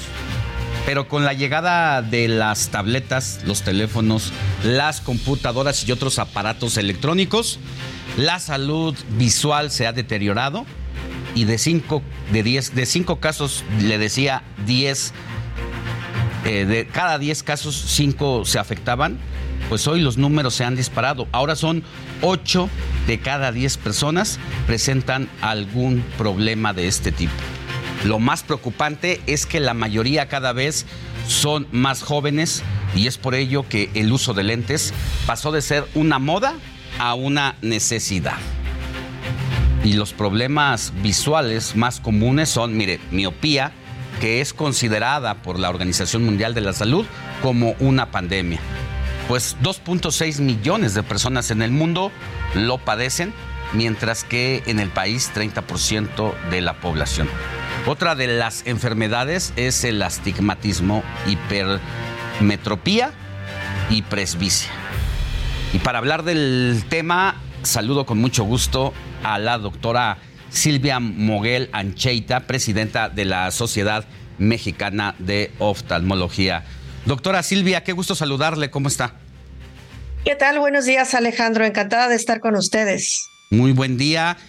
La situación del el uso de los gadgets, de los eh, teléfonos, que cada vez estamos más metidos ahí, según la Organización Mundial de la Salud, sí ha deteriorado la visión de las personas, incluso cada vez más jóvenes. Sí, mira Alejandro, es un verdadero problema. Estamos esperando que para el 2050 eh, más de la mitad del planeta sea miope. Esto no solamente es poner lentes y ya, piensa que por cada dioptría de miopía las personas van a tener más posibilidades de desarrollar catarata, glaucoma, lesiones en la retina, especialmente desprendimiento de retina y por supuesto degeneración macular. Entonces, no queremos que los nenes se vuelvan tan miopes. Ya se ha observado que simplemente con ser niños de ciudad, introducirlos tempranamente a las lecturas, sobre todo los trabajos infantiles eh, escolares muy tempranos, la falta de luz solar, por eso la pandemia también empeoró esto, las herencias, la falta de ejercicio, y ahí nos vamos por la obesidad, y el inicio de trabajos escolares con eh, lectura muy prolongada, sobre todo, por ejemplo, obscuras con la parita de cama. Todo eso ha propiciado que nuestra generación actual sea la más miope que se hubiera visto en el planeta y ni siquiera estamos preparados para los números de discapacidad visual mundial que tenemos ahorita. Por supuesto que las cifras ya son irreales porque si se había planeado esta cantidad de miopes para el 2050, el tiempo ya se nos vino encima y lo que es muy triste es que mucho de esto es prevenible y debería de controlarse con por una mejor salud a nivel visual. Recordemos que la visión es una función cerebral y va a determinar el desarrollo cerebral del niño, no solamente que vea mal, sino que todas sus habilidades visumotoras, inteligencia, etcétera, pues se van viniendo abajo cuando el niño no sabe que no ve. Exacto. que uno de cada cinco niños tiene un problema visual y uno de cada tres niños que ya fue revisado no tiene cómo resolver ese problema visual. Es realmente una alarma. Y claro, la córnea humana no está preparada para la absorción de la luz azul que emiten todos los aparatos. Y el celular pareciera uno de los, de los más malos, de los más dañinos, porque el niño se lo acerca a la cara. Ahora le llaman el nuevo chupón, porque como vemos en la calle que una persona está cuidando a un niño y para que se tranquilice le da el celular? Terrible, me parece terrible. En pandemia se favoreció mucho los trabajos mm. por el encierro en aparatos digitales. Ojalá, ojalá en las escuelas pudieran migrar nuevamente a como se hacía en un papel y con un lápiz, en lecturas de libros, porque eh, debería de estar limitado a lo mínimo necesario para que un niño esté trabajando en una tablet, pero ni siquiera debería de estimularse a meter tempranamente a los niños al uso de aparatos digitales y muchísimo menos de manera prolongada tan temprana. Ah, doctora, entonces no es un mito que en la medida que un pequeño tiene problemas visuales y no se le detecta a tiempo o el niño no sabe, los papás no se dan cuenta, al forzar la vista, ¿sí se deteriora más? Sí, por supuesto que sí. O sea, se ha pedido mucho que no se haga estas lecturas prolongadas, pero imagínate que me han llegado niños hasta medicados por déficit de atención y lo que pasa es que el niño no ve. No solamente, obviamente las miopías nos amenazan mucho porque van a tener más complicaciones y normalmente se desarrollan en la adolescencia, pero debemos entender que todos los niños, al ser chiquitos, tienen un ojo chiquito y esa es la hipermetropía infantil propia del niño. Pero como también la córnea está plana, la asociación entre astigmatismo aportado por la córnea más hipermetropía es la primera causa de discapacidad visual en mm. los niños. Y a veces los niños que normalmente deben tener este error refractivo a los cuatro o cinco años, ya se están insertando a trabajos preescolares o incluso a, la primaria a los seis años y el niño todavía trae la hipermetropía infantil, yo no veo que los niños en las escuelas estén con lentes y eso genera un retraso en el desarrollo adecuado visumotor del niño, en su inteligencia, en su aprendizaje, en el estrés que le genera que él por alguna razón no sabe por qué él no puede trabajar bien. ¿Y qué hace el niño? Pues mejor se distrae, mejor se divierte, mejor se entretiene volteando, no puede mantener una fijación continua en su cuaderno y por supuesto, qué bueno que algunos profesores alertan a los papás y dicen, ya cambié al niño tres veces de asiento y sigue sin trabajar bien. Pero esto no es lo que deberíamos esperar. No existe cultura para no existe cultura para ir al oftalmólogo entonces en nuestro país. No, no, no, por supuesto que no, en todo el mundo. Imagínate que cuando les hablas de discapacidad visual, de ambliopía, que la gente nadie no quieren oír ese término, quiere decir ojo flojo, lo que la gente llama ojo flojo, es la primera causa de discapacidad visual que además es tratable infantil. Entonces, por supuesto, estos niños van a ir ya discapacitados, ya con problemas. Ya dije que no solo es visuales, sino que va a impactar el desarrollo del niño. Sí. por ciento de los padres no saben de discapacidad visual y no han llevado a revisión a sus niños. Y quiero decir desde ahora que me permites esta oportunidad. Los niños deben revisarse de la visión desde el nacimiento. Al cuarto mes, todos los niños deben tener los ojos derechos. No hay visquitos permitibles ni nada de eso y deben ser hipermétropes y deben tener astigmatismo en rangos aceptables. Y de allí debería de revisarse el niño anualmente de manera armada, con estudio ciclopléjico que solo lo hace el oftalmólogo, para conocer la evolución del niño año con año durante su desarrollo y crecimiento. Hasta los seis años debe mantenerse esta hipermetropía, imagínense. Los niños a veces están en la escuela. Y después viene la amenaza de la miopía, que es cuando el ojo se deforma y voy a decir de forma, porque piensan que miope es solamente que el ojito ya tiene una forma más larga. No, es una deformidad de todas las estructuras oculares y de allí eh, no se puede controlar ese crecimiento anormal del ojo y pueden, pues muy peligrosamente, desarrollar miopías altas que se van a quedar para el resto de su vida, con las complicaciones que podemos imaginarnos. ¿Cómo podemos detectar, por último, en lo inmediato, cuando un pequeño no ve bien y piensa que la vida es así y que... No, qué terrible. ¿Verdad? ¿Verdad? Sí, sí, sí. Como a veces le digo a los papis, ¿por qué no me lo trajeron antes? Tiene seis años y el niño no ve. Ah, ¿por qué no dijo que no veía? Pero por favor. No tiene ningún otro referente, ¿no?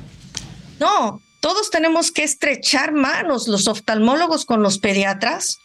Tienen que mandar al niño a revisión, porque quiero decirte una cosa. Un niño hipermétrope de tres dioptrías, si tú le tomas la visión, puede ver del 2020.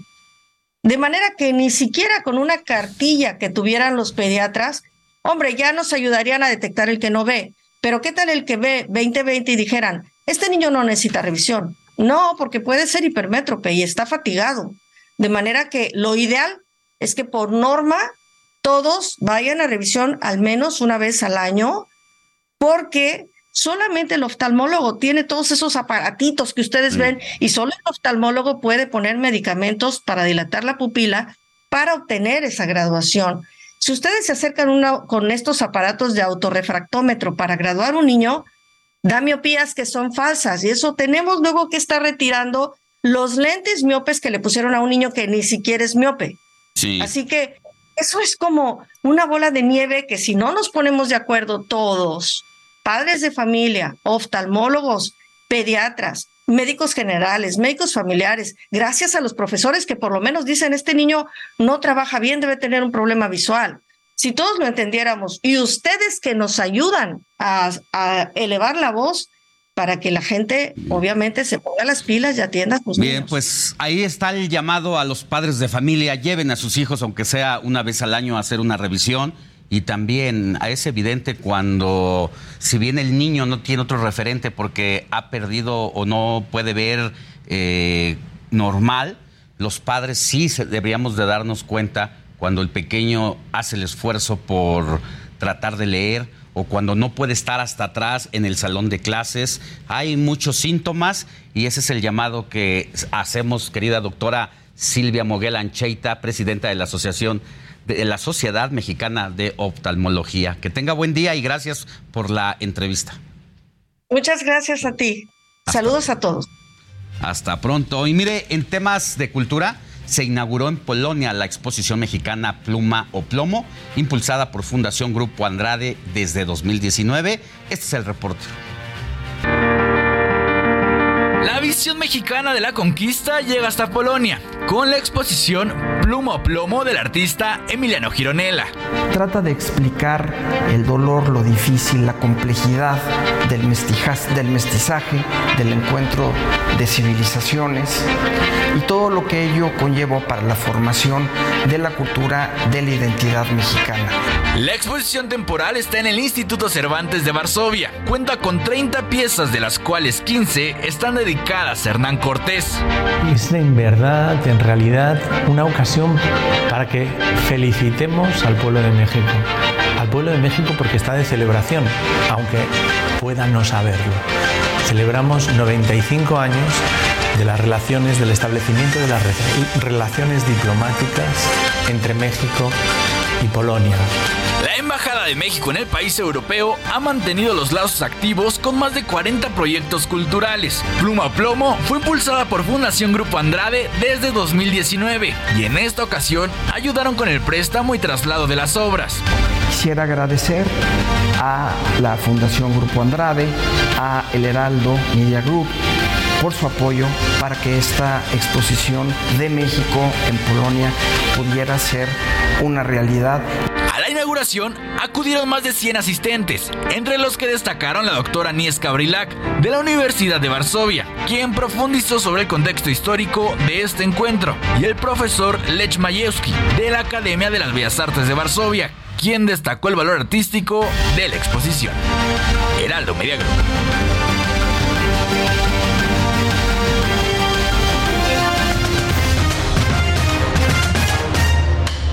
Deportes. Ya está en el estudio Luis Enrique Alfonso, nuestro periodista deportivo. ¿Cómo estamos, mi querido Alex? ¿Todo bien? Bien, ¿cómo te va? ¿Andas ronquito? Un poquito, este, los cambios de clima, el hielo, condiciones que se dan en el, el trabajo. El trabajo, sí nos ha tocado narrar doble jornada, entonces es la afectación, pero contento de estar contigo para platicar de un tema que a mí en lo particular me causó mucha ámpula, porque ¿qué valores representa el deporte, Alex? Ética, compromiso, trabajo, eh, siempre el buscar la mejora continua, pero desde la legalidad, ¿no? El, el, hecho de, como en el olimpismo, ¿no? Eh, ser más rápido, saltar más alto, ser más veloz. Y esta noticia del Barcelona, que desde hace casi dos décadas le estuvo pagando, le estuvo depositando al número dos del arbitraje en España, a mí me causó mucha decepción y controversia, porque dirían los antiguos, no hagas cosas buenas que parezcan malas. Porque un equipo le va a pagar a un miembro del alto mando del arbitraje de su liga como para buscar asesoría, para buscar un tema de diálogo. Yo, yo la verdad, creo que es donde se pierde todo el sentido del deporte. Porque aparte el Barcelona lo perdona. La Real Federación Española dice, no importa, no pasa nada, en España no lo van a investigar. Y con el eslogan de más que un club, pues obviamente con, con, lo de la euforia de Messi, recordemos que Rafa Márquez es nuestro, uno de los máximos emblemas que tenemos en México, por ahí pasó, se acaba de ir Julián Araujo para tratar de probar suerte en el Barcelona B y subir al Barcelona A. Es un mal mensaje, eh, Alex. Sobre todo porque en el deporte se generan los ídolos, que Correcto. son el ejemplo para, Correcto, para la sociedad. las generaciones, para los chavitos. Y bueno, en todos lados se cuecen habas, en España no fue la excepción y visto de otra manera puede parecer que es un soborno, ¿no? Totalmente. O sea, no hay, no hay, equivocación. No hay de otra. Y lo, tenemos que contrapuntear con dos casos. El primero, el que pasó en Italia hace algunos años, cuando la Juventus, cuando incluso le quitaron títulos de, de la Serie A, que también había cierta eh, dinero que daban. Y recientemente eh, una, sucursal del Calchópolis que le quitan 15 puntos a la Juventus, que ahora incluso bajó de posición, se juzgó de una manera diferente y mucho más contundente. Y recordar lo que pasó quizá ahorita muchos jóvenes no, no, lo, no, lo, tienen en mente. No somos unos chamacos, Alex, pero eh, estábamos en la primaria quizá. Lo que pasó con los cachirules. También. En los noventas. En los noventas. México, después de 1986, que se organiza la Copa del Mundo en nuestro país, y es fiesta, y es bombos, platillos después de la tragedia del 85 del sismo, eh, lo toma el, Mundial. Y en los 90 se pierde una gran generación porque esos cachirules fueron en categorías juveniles y es alterar actas, es engaño. pero además mandaste como autoridad deportiva a tus jóvenes a sus lugares de origen a conseguir un acta chueca. Exactamente. Entonces, dicen que el fútbol es un reflejo de la sociedad. ¿no? Y recientemente el fútbol, hablo del deporte más popular del mundo, se ha visto involucrado en serios cuestionamientos de actos de corrupción. El más reciente que pueden ver incluso en plataformas digitales con documentales habidos y por haber es lo que ocurrió en Conmebol, cuando la FIFA eh, y vía Estados Unidos, porque estaban triangulando recursos lavado de económicos, lavado de dinero de la Conmebol y que in- involucraba algunos directivos de la CONCACAF, como Jar Warner, por ejemplo, de Jamaica, que el tipo, cuando Jamaica va a la Copa del Mundo, a principios de, de- de este, de este- de este nuevo milenio, le daban dos mil dólares, como hablo de manera figurativa, para los jugadores. Bueno, él se quedaba con, con 1900 y le daba 100 a cada jugador. De esa índole estamos hablando. Y la pregunta es si en México hay o no. Yo, yo lo que quiero nada más poner, porque no tengo pruebas, no me, no me atrevería, pero en una sociedad, en un ambiente político en el cual vemos actos de corrupción, ¿qué te hace pensar que en el fútbol no lo haya o estemos Bueno, recientemente también fue escándalo el tema de los gallos blancos. Por ejemplo. Donde estaba la evidencia que el crimen organizado había dejado su huella ahí en los recursos. ¿Te acuerdas de Gustavo Matosas? Técnico también que todos quizá en León, estuvo en América, pero particularmente en León, está desaparecido del fútbol mexicano. Porque salieron grabaciones donde estaba, se aceptaba lana por debuts y hacían varias cosas. Entonces, eh, lo- aquí lo lamentable es el mensaje que se está dando y cómo se está malucrando con el fútbol, porque es una maquinaria que genera miles de millones. Y lo del Barcelona me parece que con todo lo que significa la cultura deportiva, los niños, Messi, el ejemplo, digo, Messi no está involucrado, pero es el equipo, es el club, es, es un mensaje que va en contra de todos los valores Sí, deportivos. y cuando no hay sanción de por medio, pues con mayor impunidad. Impunidad, madre de la corrupción. ¿No? Así que ¿Qué hace, qué hace dando a un equipo dinero, millones de dinero, a un miembro de la- del arbitraje? Sí, no, no, no es ético, no hay una explicación que sustente cualquier acción. que Y, apar- y aparecen ahora en contexto de redes sociales, que también no hay que volarnos, tarjetas amarillas que de pronto no se ejecutaban o rojas que se perdonaban. Claro. Ya empieza la suspicacia. Ya, pues. Ya se abre la, la puerta a la duda. El penal que no se marcó, ¿no? Exactamente. Entonces sí, es una situación muy lamentable, una gran mancha al fútbol internacional. El América, ¿te acuerdas del árbitro Urrea cuando se cambia el tercer partido y se va a Ciudad Universitaria en el tercer? Yo la dejo votando, ¿eh? Nada más la dejo Así votando. es. Y ya de otras cosas, ya ni hablamos porque nos podemos detener otros 10 minutos hablando del Pumas y su situación que siguen Si los quieres, escándalos. Si quieres, podemos hablar la próxima semana, no nada más de Pumas, de Cruz Azul, que casualmente ganan ayer. O sea, de pronto los jugadores se acuerdan de cómo accionar. Y la directiva de Cruz Azul, que es como un- una mini selección mexicana, hacen todo mal y ahí están. Pero eso lo platicamos si quieres la semana. Lo platicamos la próxima semana, mi querido Luis Enrique Alfonso. Gracias por estar aquí Hombre, con nosotros. Un gusto saludarte. Te y a todos. La próxima semana. Voy a tratar de traer una voz menos. No, está bien, tú puedes hablar como quieras. Gracias, Suerte, gracias. Gracias. Pues nosotros vamos a una pausa. Recuerda escribirnos a nuestro WhatsApp 55 91 63 51 19. Volvemos con más información.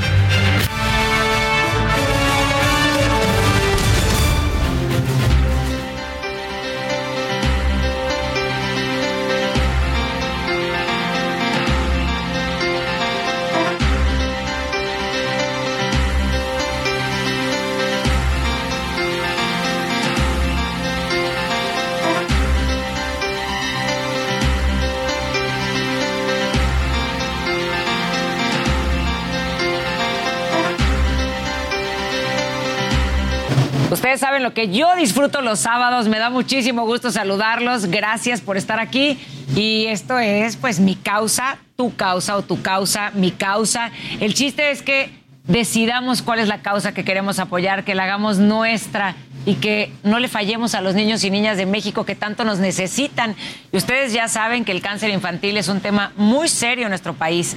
Es una enfermedad muy dura que requiere de mucho tiempo, de mucho esfuerzo, de recursos de las familias y no solamente de eso, del tiempo, el amor y la paciencia de las familias, porque los que padecen esta terrible enfermedad necesitan de un círculo amoroso alrededor, pues para poder salvarse, para poder tener una vida digna y eso pues le pega también evidentemente a toda la familia porque el dolor, eh, lo es, que se Pau. tiene que dejar de hacer, Entonces, bueno, pues Fundación Grupo Andrade, en su afán de la lucha por las niñas y niños de México, trabaja en conjunto con AMANC.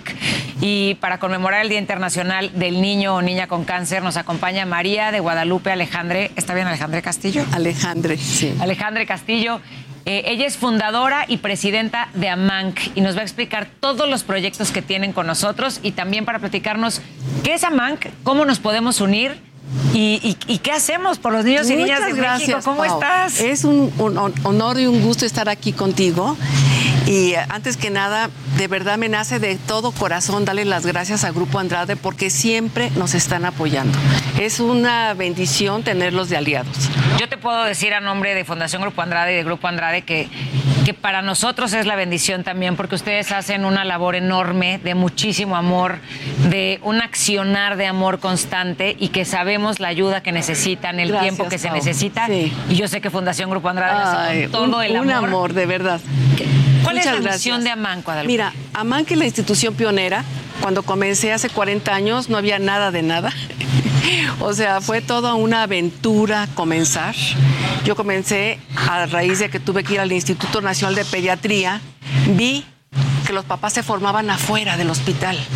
Entonces era impresionante ver eso. A mí me dolió mucho ver eso y saber que mi hijito tenía cáncer. Entonces desde entonces no he parado. Este, al principio era comprar medicamentos porque no había absolutamente nada. Sí. ¿No? Entonces, poco a poco fuimos, este, ha sido muchos procesos de crecimiento en AMANC con el único objetivo de apoyar a las familias y a, solventar todo este proceso tan difícil que es tener cáncer en la infancia y la adolescencia. Porque imagínate que vienen de los estados al Distrito Federal y en ese entonces no tenían dónde quedarse. Se quedaban afuera del hospital, o sea, inimaginable. Y tú lo ves pasando por esta situación, que es tu hijo tiene cáncer y además te das cuenta que no solamente ya es el dolor, el tiempo y todas las necesidades que, se requieren cubrir cuando, cuando un niño tiene cáncer, sino que además cuando no tienes ni dónde quedarte, no, tienes apoyo, pues el dolor ha de Mira, Pau, yo salía con ganas de ahorcar a alguien. y dije, no es posible que esto existe en mi país. Yo acabo de llegar de Boston, allá nació mi hijito, en el Bed Israel. Entonces fue un shock muy difícil darme cuenta de que el niño con cáncer existía y en esas condiciones. Sí. Entonces, ¿qué es lo que hice? Me dediqué a trabajar y no he parado. ¿Cuántas familias han ayudado? ¿Cuántos niños han Mira, en 40 años te puedo decir que muchos más de 25 mil, 30 mil, porque al principio ni siquiera teníamos estadísticas, pero mira, nuestro modelo de acompañamiento, Pau, es muy completo para poder acompañar a las familias en todo el proceso del cáncer en, la infancia y en la adolescencia. Tenemos presencia aquí y en 23 estados, real y verdadera, no es virtual. Sí, tenemos 16 casas, una clínica donde damos todo el acompañamiento que cualquier ser humano necesita para seguir adelante con una encomienda tan difícil como es el cáncer. O sea, lo que hacen es, no es dar el tratamiento y nada, es dar el acompañamiento, que se puedan quedar en una casa donde además saben los cuidados que hay que tener, hacer psicológicos, físicos. Eh, nutricional, eh, escuela C para que no pierdan la escuela, primaria y secundaria con reconocimiento de la SEP. o sea, es todo, todo esto, esto amoroso para que las familias estén lo mejor que puedan. Y sí, cuando hay falta de medicamentos, obvio, sí los pagamos, ¿no? Cada vez ha sido menos. Eh, hubo un, al, principio que, que comenzó, realmente no había nada. Y poco a poco ha ido mejorando este, también oncólogos pediatras, Paunada, no llegan a 300 los oncólogos pediatras en el país. Entonces, se dice fácil, pero es muy difícil porque un niño requiere mucha, mucho cuidado, mucho diálogo. O sea, no es como que el siguiente, el siguiente, no. Es de mucho cuidado. O sea, las mamás llegan, pues, ya te imaginarás para qué lo describo, llegan con ganas de platicar un poquito con el médico o sea que no, es una consulta ni fácil ni rápida, donde se tejen muchas emociones, hay muchas cosas que Quieres mucha información porque quieres saber qué vas a hacer, cómo hacer. Y tampoco son oncólogos para más de 5 mil casos nuevos por año, más los 25 mil acumulados de otros años. O sea, o sea 30 mil casos, digamos, al año, o sea, todos los años porque se van sumando sí. con 300 oncólogos pediatras. Sí, y además que no es una vez, es cada tres semanas, ¿sí? O dos semanas por el tiempo que dure el tratamiento. Eh, yo sé que han tenido una gran labor que han realizado para lograr incidir también en las políticas públicas. ¿Cómo es esto?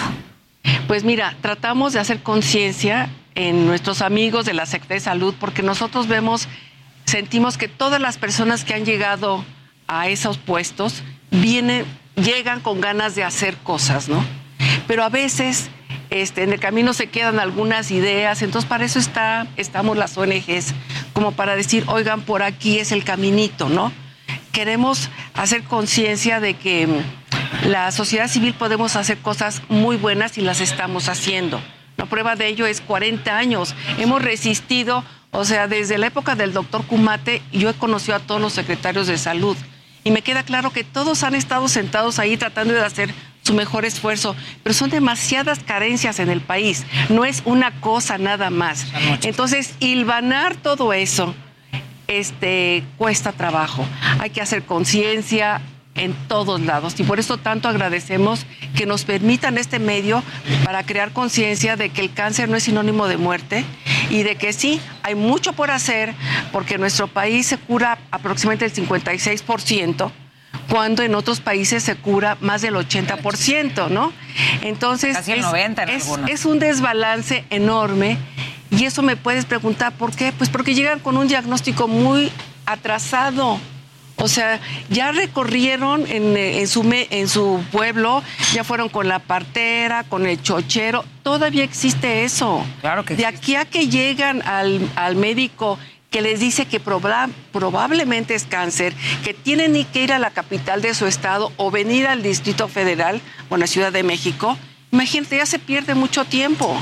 Y hace ratito que hablabas de Fundación Grupo Andrade, yo te quisiera preguntar cómo se ven beneficiados con la Fundación Grupo Andrade, ¿qué es lo que está bueno, pues es maravilloso porque mira, dentro de los tipos de cáncer está el retinoblastoma, que es cáncer en en el ojo a nosotros nos da una desesperación porque a veces no nada más pierden un ojito, pierden los dos, pudiéndose haber eh, evitado a tiempo, a tiempo. Diagnóstico Imagínate. O sea, eh, eh, es, es, increíble, porque llegan tarde, a veces pierden los dos ojos. Entonces, Fundación Grupo Andrade lo que hace es este, comprar las prótesis de ojo.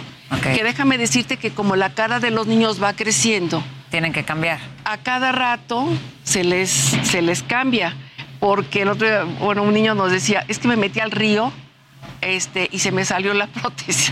Sí, bueno, sí, el tamaño bueno, Pues sí, van cambiando. Entonces, esas prótesis, Grupo Andrade, imagínate qué tan agradecidos estamos que ellos pagan las prótesis de ojo.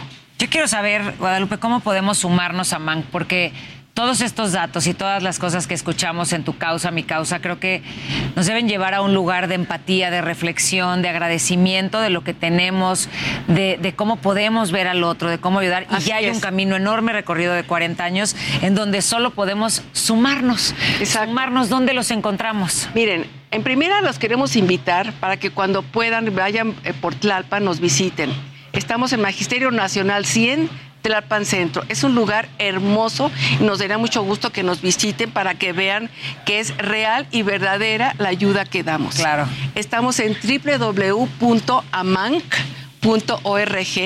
Visítenos en la página, visítenos personalmente. Ahora tenemos ciertas restricciones, no, enseñamos todo el lugar, pero para que se den una idea de qué es, es un es un lugar hermoso donde los niños están felices dentro de todo lo difícil que es tener cáncer en la infancia y en la adolescencia. cuando uno les da amor y cuando se sienten vistos por los demás, porque lo que nos pasa en el mundo es que nos dejamos de ver, dejas de ver al de al lado, dejas de ver lo que le pasa. Si Estamos en el esto, ¿no? En el WhatsApp. Y tú te dejas de ver, dejas de importarte tú, de, pensar quién eres y qué quieres, pues los otros más. Entonces, cuando empezamos a vernos y ver al otro, hay una conexión increíble que los hace saber amados, que tengan una vida digna, acompañados por ustedes y nosotros sumarnos. Nos vamos a ir a visitar, nos vamos a meter a la página de Amán. Por favor, hagan. Y además se puede donar seguro muchas cosas y voluntariado y dinero y esfuerzo. Sangre, sangre, donativos en especie y en efectivo ayudan muchísimo y la visita de la gente para que vea lo que hacemos de cerca.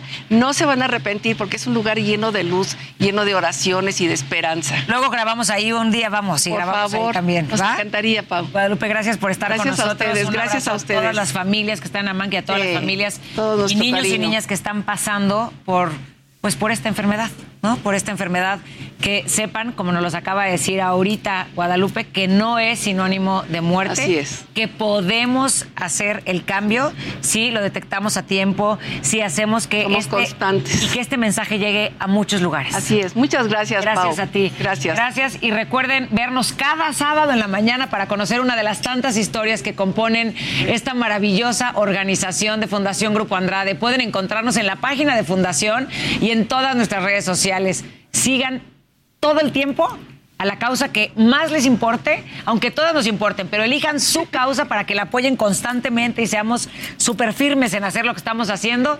Y aquí los espero el próximo sábado. Muchísimas gracias por estar con nosotros.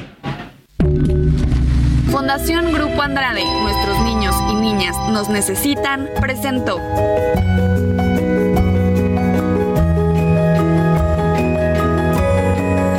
Causa, mi causa. Oiga, es fin de semana y ya es momento de las recomendaciones precisamente para lo que puede hacer este fin de semana con Gonzalo Lira. Hola, ¿qué tal, Alex? Muy buenos días. Un saludo a ti y a toda la gente que nos ve aquí en las noticias del fin de semana. Yo soy Gonzalo Lira. Es sabadito, es temprano, pero eso no nos detiene. Tenemos tres recomendaciones en dos minutos. Keep going for family. Family. No.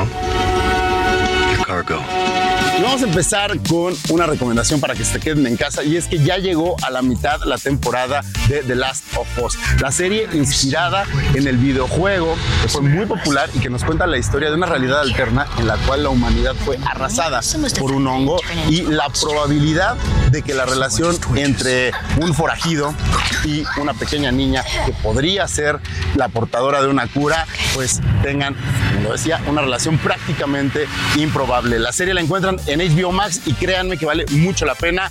The Last of Us, no se la pueden perder.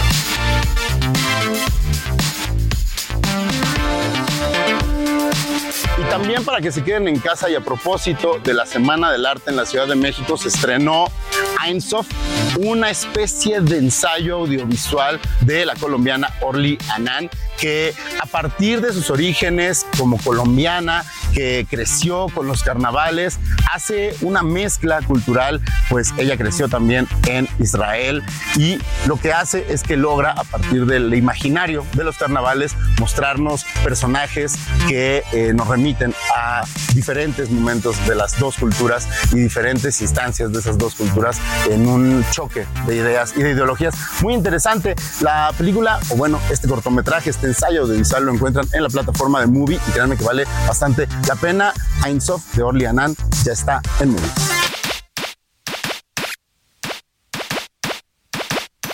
Y precisamente hablando de Einsof de Orly Anand, yo les dejo la recomendación musical. Esto que escuchamos es Lido Pimienta, quien además musicaliza este ensayo audiovisual. Yo me despido, nos vemos la próxima semana. Que tengan excelente fin de semana. Bye.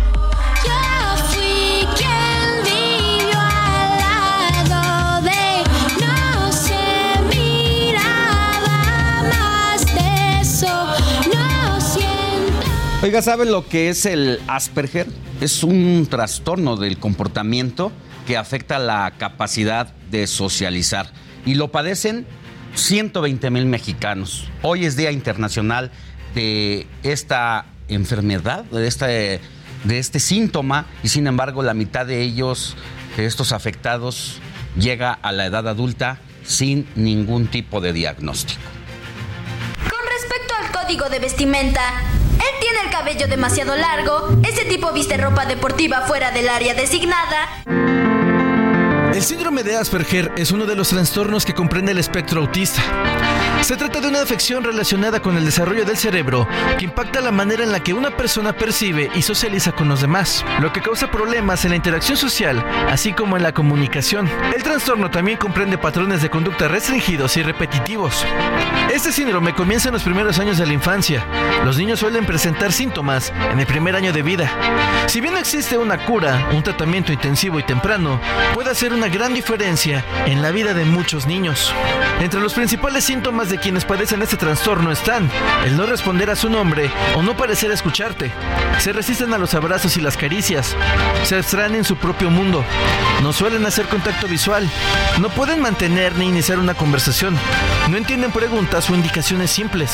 Otro punto que se debe considerar es que no expresan emociones ni sentimientos y parece que no son conscientes de los sentimientos de los demás.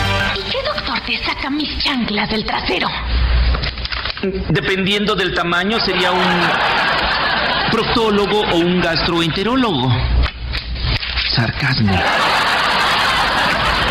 Personas con Asperger desarrollan rutinas o rituales específicos y se alteran con el mínimo cambio. Si bien no hay una manera de prevenir el trastorno autista, existen opciones de tratamiento, por lo que informarse y comprender la situación que viven las personas con este padecimiento es la mejor forma de otorgarles una mejor calidad de vida. Fernando Galván, Heraldo Media Group.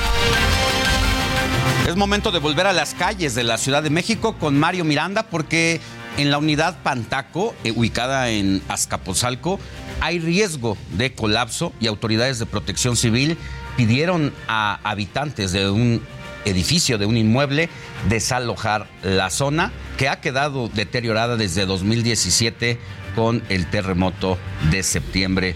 Mi querido Mario, ¿cómo están las cosas por allá? Buen día. ¿Qué tal Alejandro? Buenos días. Sí, como bien lo menciona, nos encontramos en la alcaldía Escapozalco, exactamente en la unidad Pantanco. Como bien lo mencionas, eh, estos son 12 edificios los que presentan fallas estructurales en sus cimientos y en sus paredes, como podemos apreciar en las imágenes del Heraldo Televisión. Estos edificios están muy dañados, están agrietados. Nos comentan los vecinos que estos daños se deben a causa de los sismos, del sismo del 85 y que también del 2017 han presentado pues varias fallas y como bien lo mencionas, ya también se les ha informado que ya a partir de marzo tienen que salir de sus casas, tienen que pues, salir de este lugar para que sean derribados estos edificios por el riesgo que corren de colapsar. Vamos a platicar con una de las vecinas, con la señora Elba, que ella es la que tiene la información de lo que está sucediendo. Buenas tardes, platíquenos. Estamos en vivo para el Heraldo Televisión. ¿Qué es lo que está pasando? Buenos días. Buenos días. Mire, este, como le comentaba un principio, desde el 85 sí se tuvieron problemas con tres edificios específicamente, que es el 4, el 7 y el 11. Pero estos edificios se repararon en su momento con sistema de lastres, el, el edificio 4 y el edificio 11. El edificio 7 fue por sistema de zapatas. De todo esto estuvieron bien los edificios, no hubo ningún problema. A raíz del sismo del 17, curiosamente el edificio 11 que se reparó tuvo inclinaciones y de ahí para la, fecha se ha venido deteriorando más. Ahora este, la estructura está completamente ya colapsada. Es el edificio que hay que derribar. Urge es el que se derribe porque es el que ya no aguanta ni siquiera un movimiento de menor cada día es más el daño que tiene. Vinieron las autoridades, empezaron a decir que sí, que era urgente que saliéramos. Estuvimos en la Cámara del Congreso, de la Asamblea el jueves, estuvimos platicando, no, nos aprobaron el punto de acuerdo que había subido el diputado Fernández se le dan las gracias a la diputada Villalobos y después nos mandan al diputado Cervantes a explicarnos que efectivamente que desaparecía la comisión de la reconstrucción, pero que el INVI era quien retomaba toda la, este, la situación y pasaba el dinero que tenía la, mm, comisión, pasaba al INVI. Y el INVI era quien nos daba la solución para todo esto. Y ayer, curiosamente, viene la arquitecta Miriam y nos dice que es un crédito, Entonces ya no sabemos a quién creerle, si a la arquitecta o al diputado Cervantes que nos dijo. ¿Y les han ofrecido algún albergue o es un crédito lo que les han ofrecido? Nos ofrecieron un crédito que tenemos que pagar la cantidad de dos mil pesos mensuales por 30 años, pero la mayoría ya somos adultos mayores. El INVI nada más hasta 65 años les otorga un crédito. Nosotros ya no. ¿Qué va a pasar con las personas que no tenemos recursos o con las personas que no tenemos a dónde irnos? ¿Qué nos están ofreciendo? ¿Una renta de cuatro mil pesos? ¿A dónde nos vamos a ir? ¿En dónde vamos a estar? Curiosamente que nos digan ellos qué es lo que va a pasar. ¿Cuántos familias? años vamos a estar así? ¿Cuántas familias son las afectadas? Las afectadas, bueno, en total somos 192 este, familias. Tenemos un documento firmado por el doctor este, Renato Berrón, en donde dice que hay cuatro en riesgo de colapso, que son el 6, 10, 11 y 12. Pero el 11 está dictaminado para derribarse. Entonces, es lo que ahorita es la incertidumbre de los vecinos. En el 11 hay mucho adulto mayor, personas solas que no tienen quien va- los vaya a avalar. ¿Qué nos van a decir al final? Este es el convenio, señores. Este, como no tienen quién, eh, ¿saben qué? Aquí está el valor catastral, aquí está su cheque, muchas gracias y sigan este, participando, ¿no? Alejandro, no sé si gustas hacerle alguna pregunta. Sí, que cómo pasa las noches, realmente cómo duerme, cómo, cómo vive ella y los vecinos ante esta situación en que en cualquier momento pudiera eh, volver a temblar y la situación es complicada de acuerdo a las imágenes que vemos y que ahorita nos las describes para radio, querido Mario. Este, mire, casi no dormimos, ¿eh? Estamos con la zozobra de ahorita más con el terremoto que hubo en Turquía. Están manejando en medios, ahora sí que mundiales, de que se vienen sismos y no saben en aquí en Latinoamérica en qué parte va a ser. Entonces estamos con ese temor, incluso en una mesa de trabajo que tuvimos con la diputada Villalobos, con la licenciada Yapnelli y unos vecinos, yo personalmente le dije a la licenciada que a ella la hacía responsable porque fue ella la que nos dio la negativa, la diputada Villalobos. Ella dice que ella, ella fue la que hizo las leyes y es la que nos dio en el Congreso la negativa y siempre nos ha dado la negativa de todo esto. ¿Y ustedes qué es lo que piden las autoridades? Pedimos lo que nos habían hecho anteriormente, si ya estábamos nosotros dentro del, del programa de reconstrucción, ya estaban para la liberación de lo- del presupuesto, pues que se nos otorgue el presupuesto que ya teníamos asignado. Es lo único que pedimos. Ahorita, crédito no, porque ya la mayoría ya no nos van a dar el crédito. Nos van a decir gracias por su, por su participación y sigan cooperando, ¿no? Y ¿quién va a venir? Ahora, el INVI pues tiene por costumbres, bueno, aquí yo agarro y te construyo, te edifico y te hago más, más departamentos. Si de por sí con 192 familias es difícil convivir con más gente, no queremos eso. Queremos los 192 y que nos respeten el crédito que ya, la otorgación que teníamos nosotros del presupuesto. Muchas gracias. No, usted, gracias. Alejandro, ya escuchaste la voz de una de las vecinas afectadas de aquí, la unidad Tapanco, y sí como podremos ver en las imágenes, estas grietas, pues son unas grietas de varios centímetros, son aproximadamente de unos 20 centímetros, 30 centímetros cada grieta, y son bastantes grietas que tienen estas unidades, son unas unidades de tres pisos las que se encuentran dañadas, y son 12 pisos los que han sufrido estos daños estructurales debido a los sismos, Alejandro, pues hacer un llamado a las autoridades correspondientes a que vengan a apoyar a los vecinos de la unidad Pantanco. Pues muchas gracias, querido Mario, te mando un abrazo y cuídate mucho. Seguimos pendientes, buenos días. Buenos días. Y mire, en información de última hora le cuento que tres personas, entre ellas un niño, todavía han sido rescatados a 13 días de los sismos que sacudieron Turquía y Siria. Hasta el momento, más de 45 mil personas han fallecido. Y en información de última hora también, pero aquí de nuestro país, fuertes vientos alcanzan los 140 kilómetros por hora y provocaron ya, imagínense la fuerza de estos vientos que provocaron ya la volcadura de un camión justo en el tramo La Ventosa y algunos otros vehículos se resguardan debajo de puentes para evitar un accidente similar. Esto es ocasionado por el Frente Frío 33 que va a mantener se va a mantener todavía este fin de semana. Hasta aquí la información. Le agradezco su confianza de mantenerse informado con nosotros. Recuerde, la noticia no descansa y usted y yo tenemos una cita mañana de 7 a 10 a.m. por el 98.5 de FM. Hasta la próxima, éxito.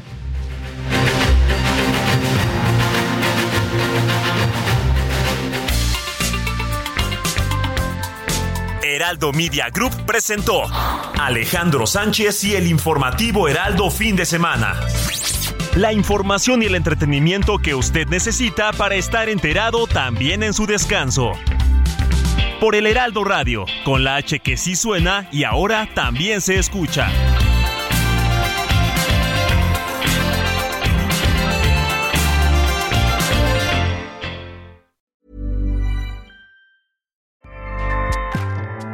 ACAST powers the world's best podcasts. Here's a show that we recommend.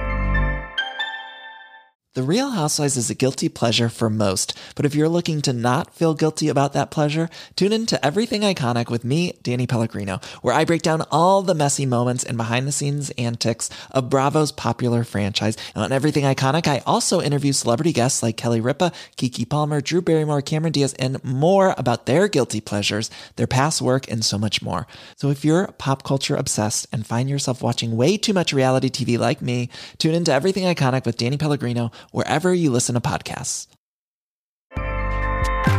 ACAST helps creators launch, grow, and monetize their podcasts everywhere. ACAST.com.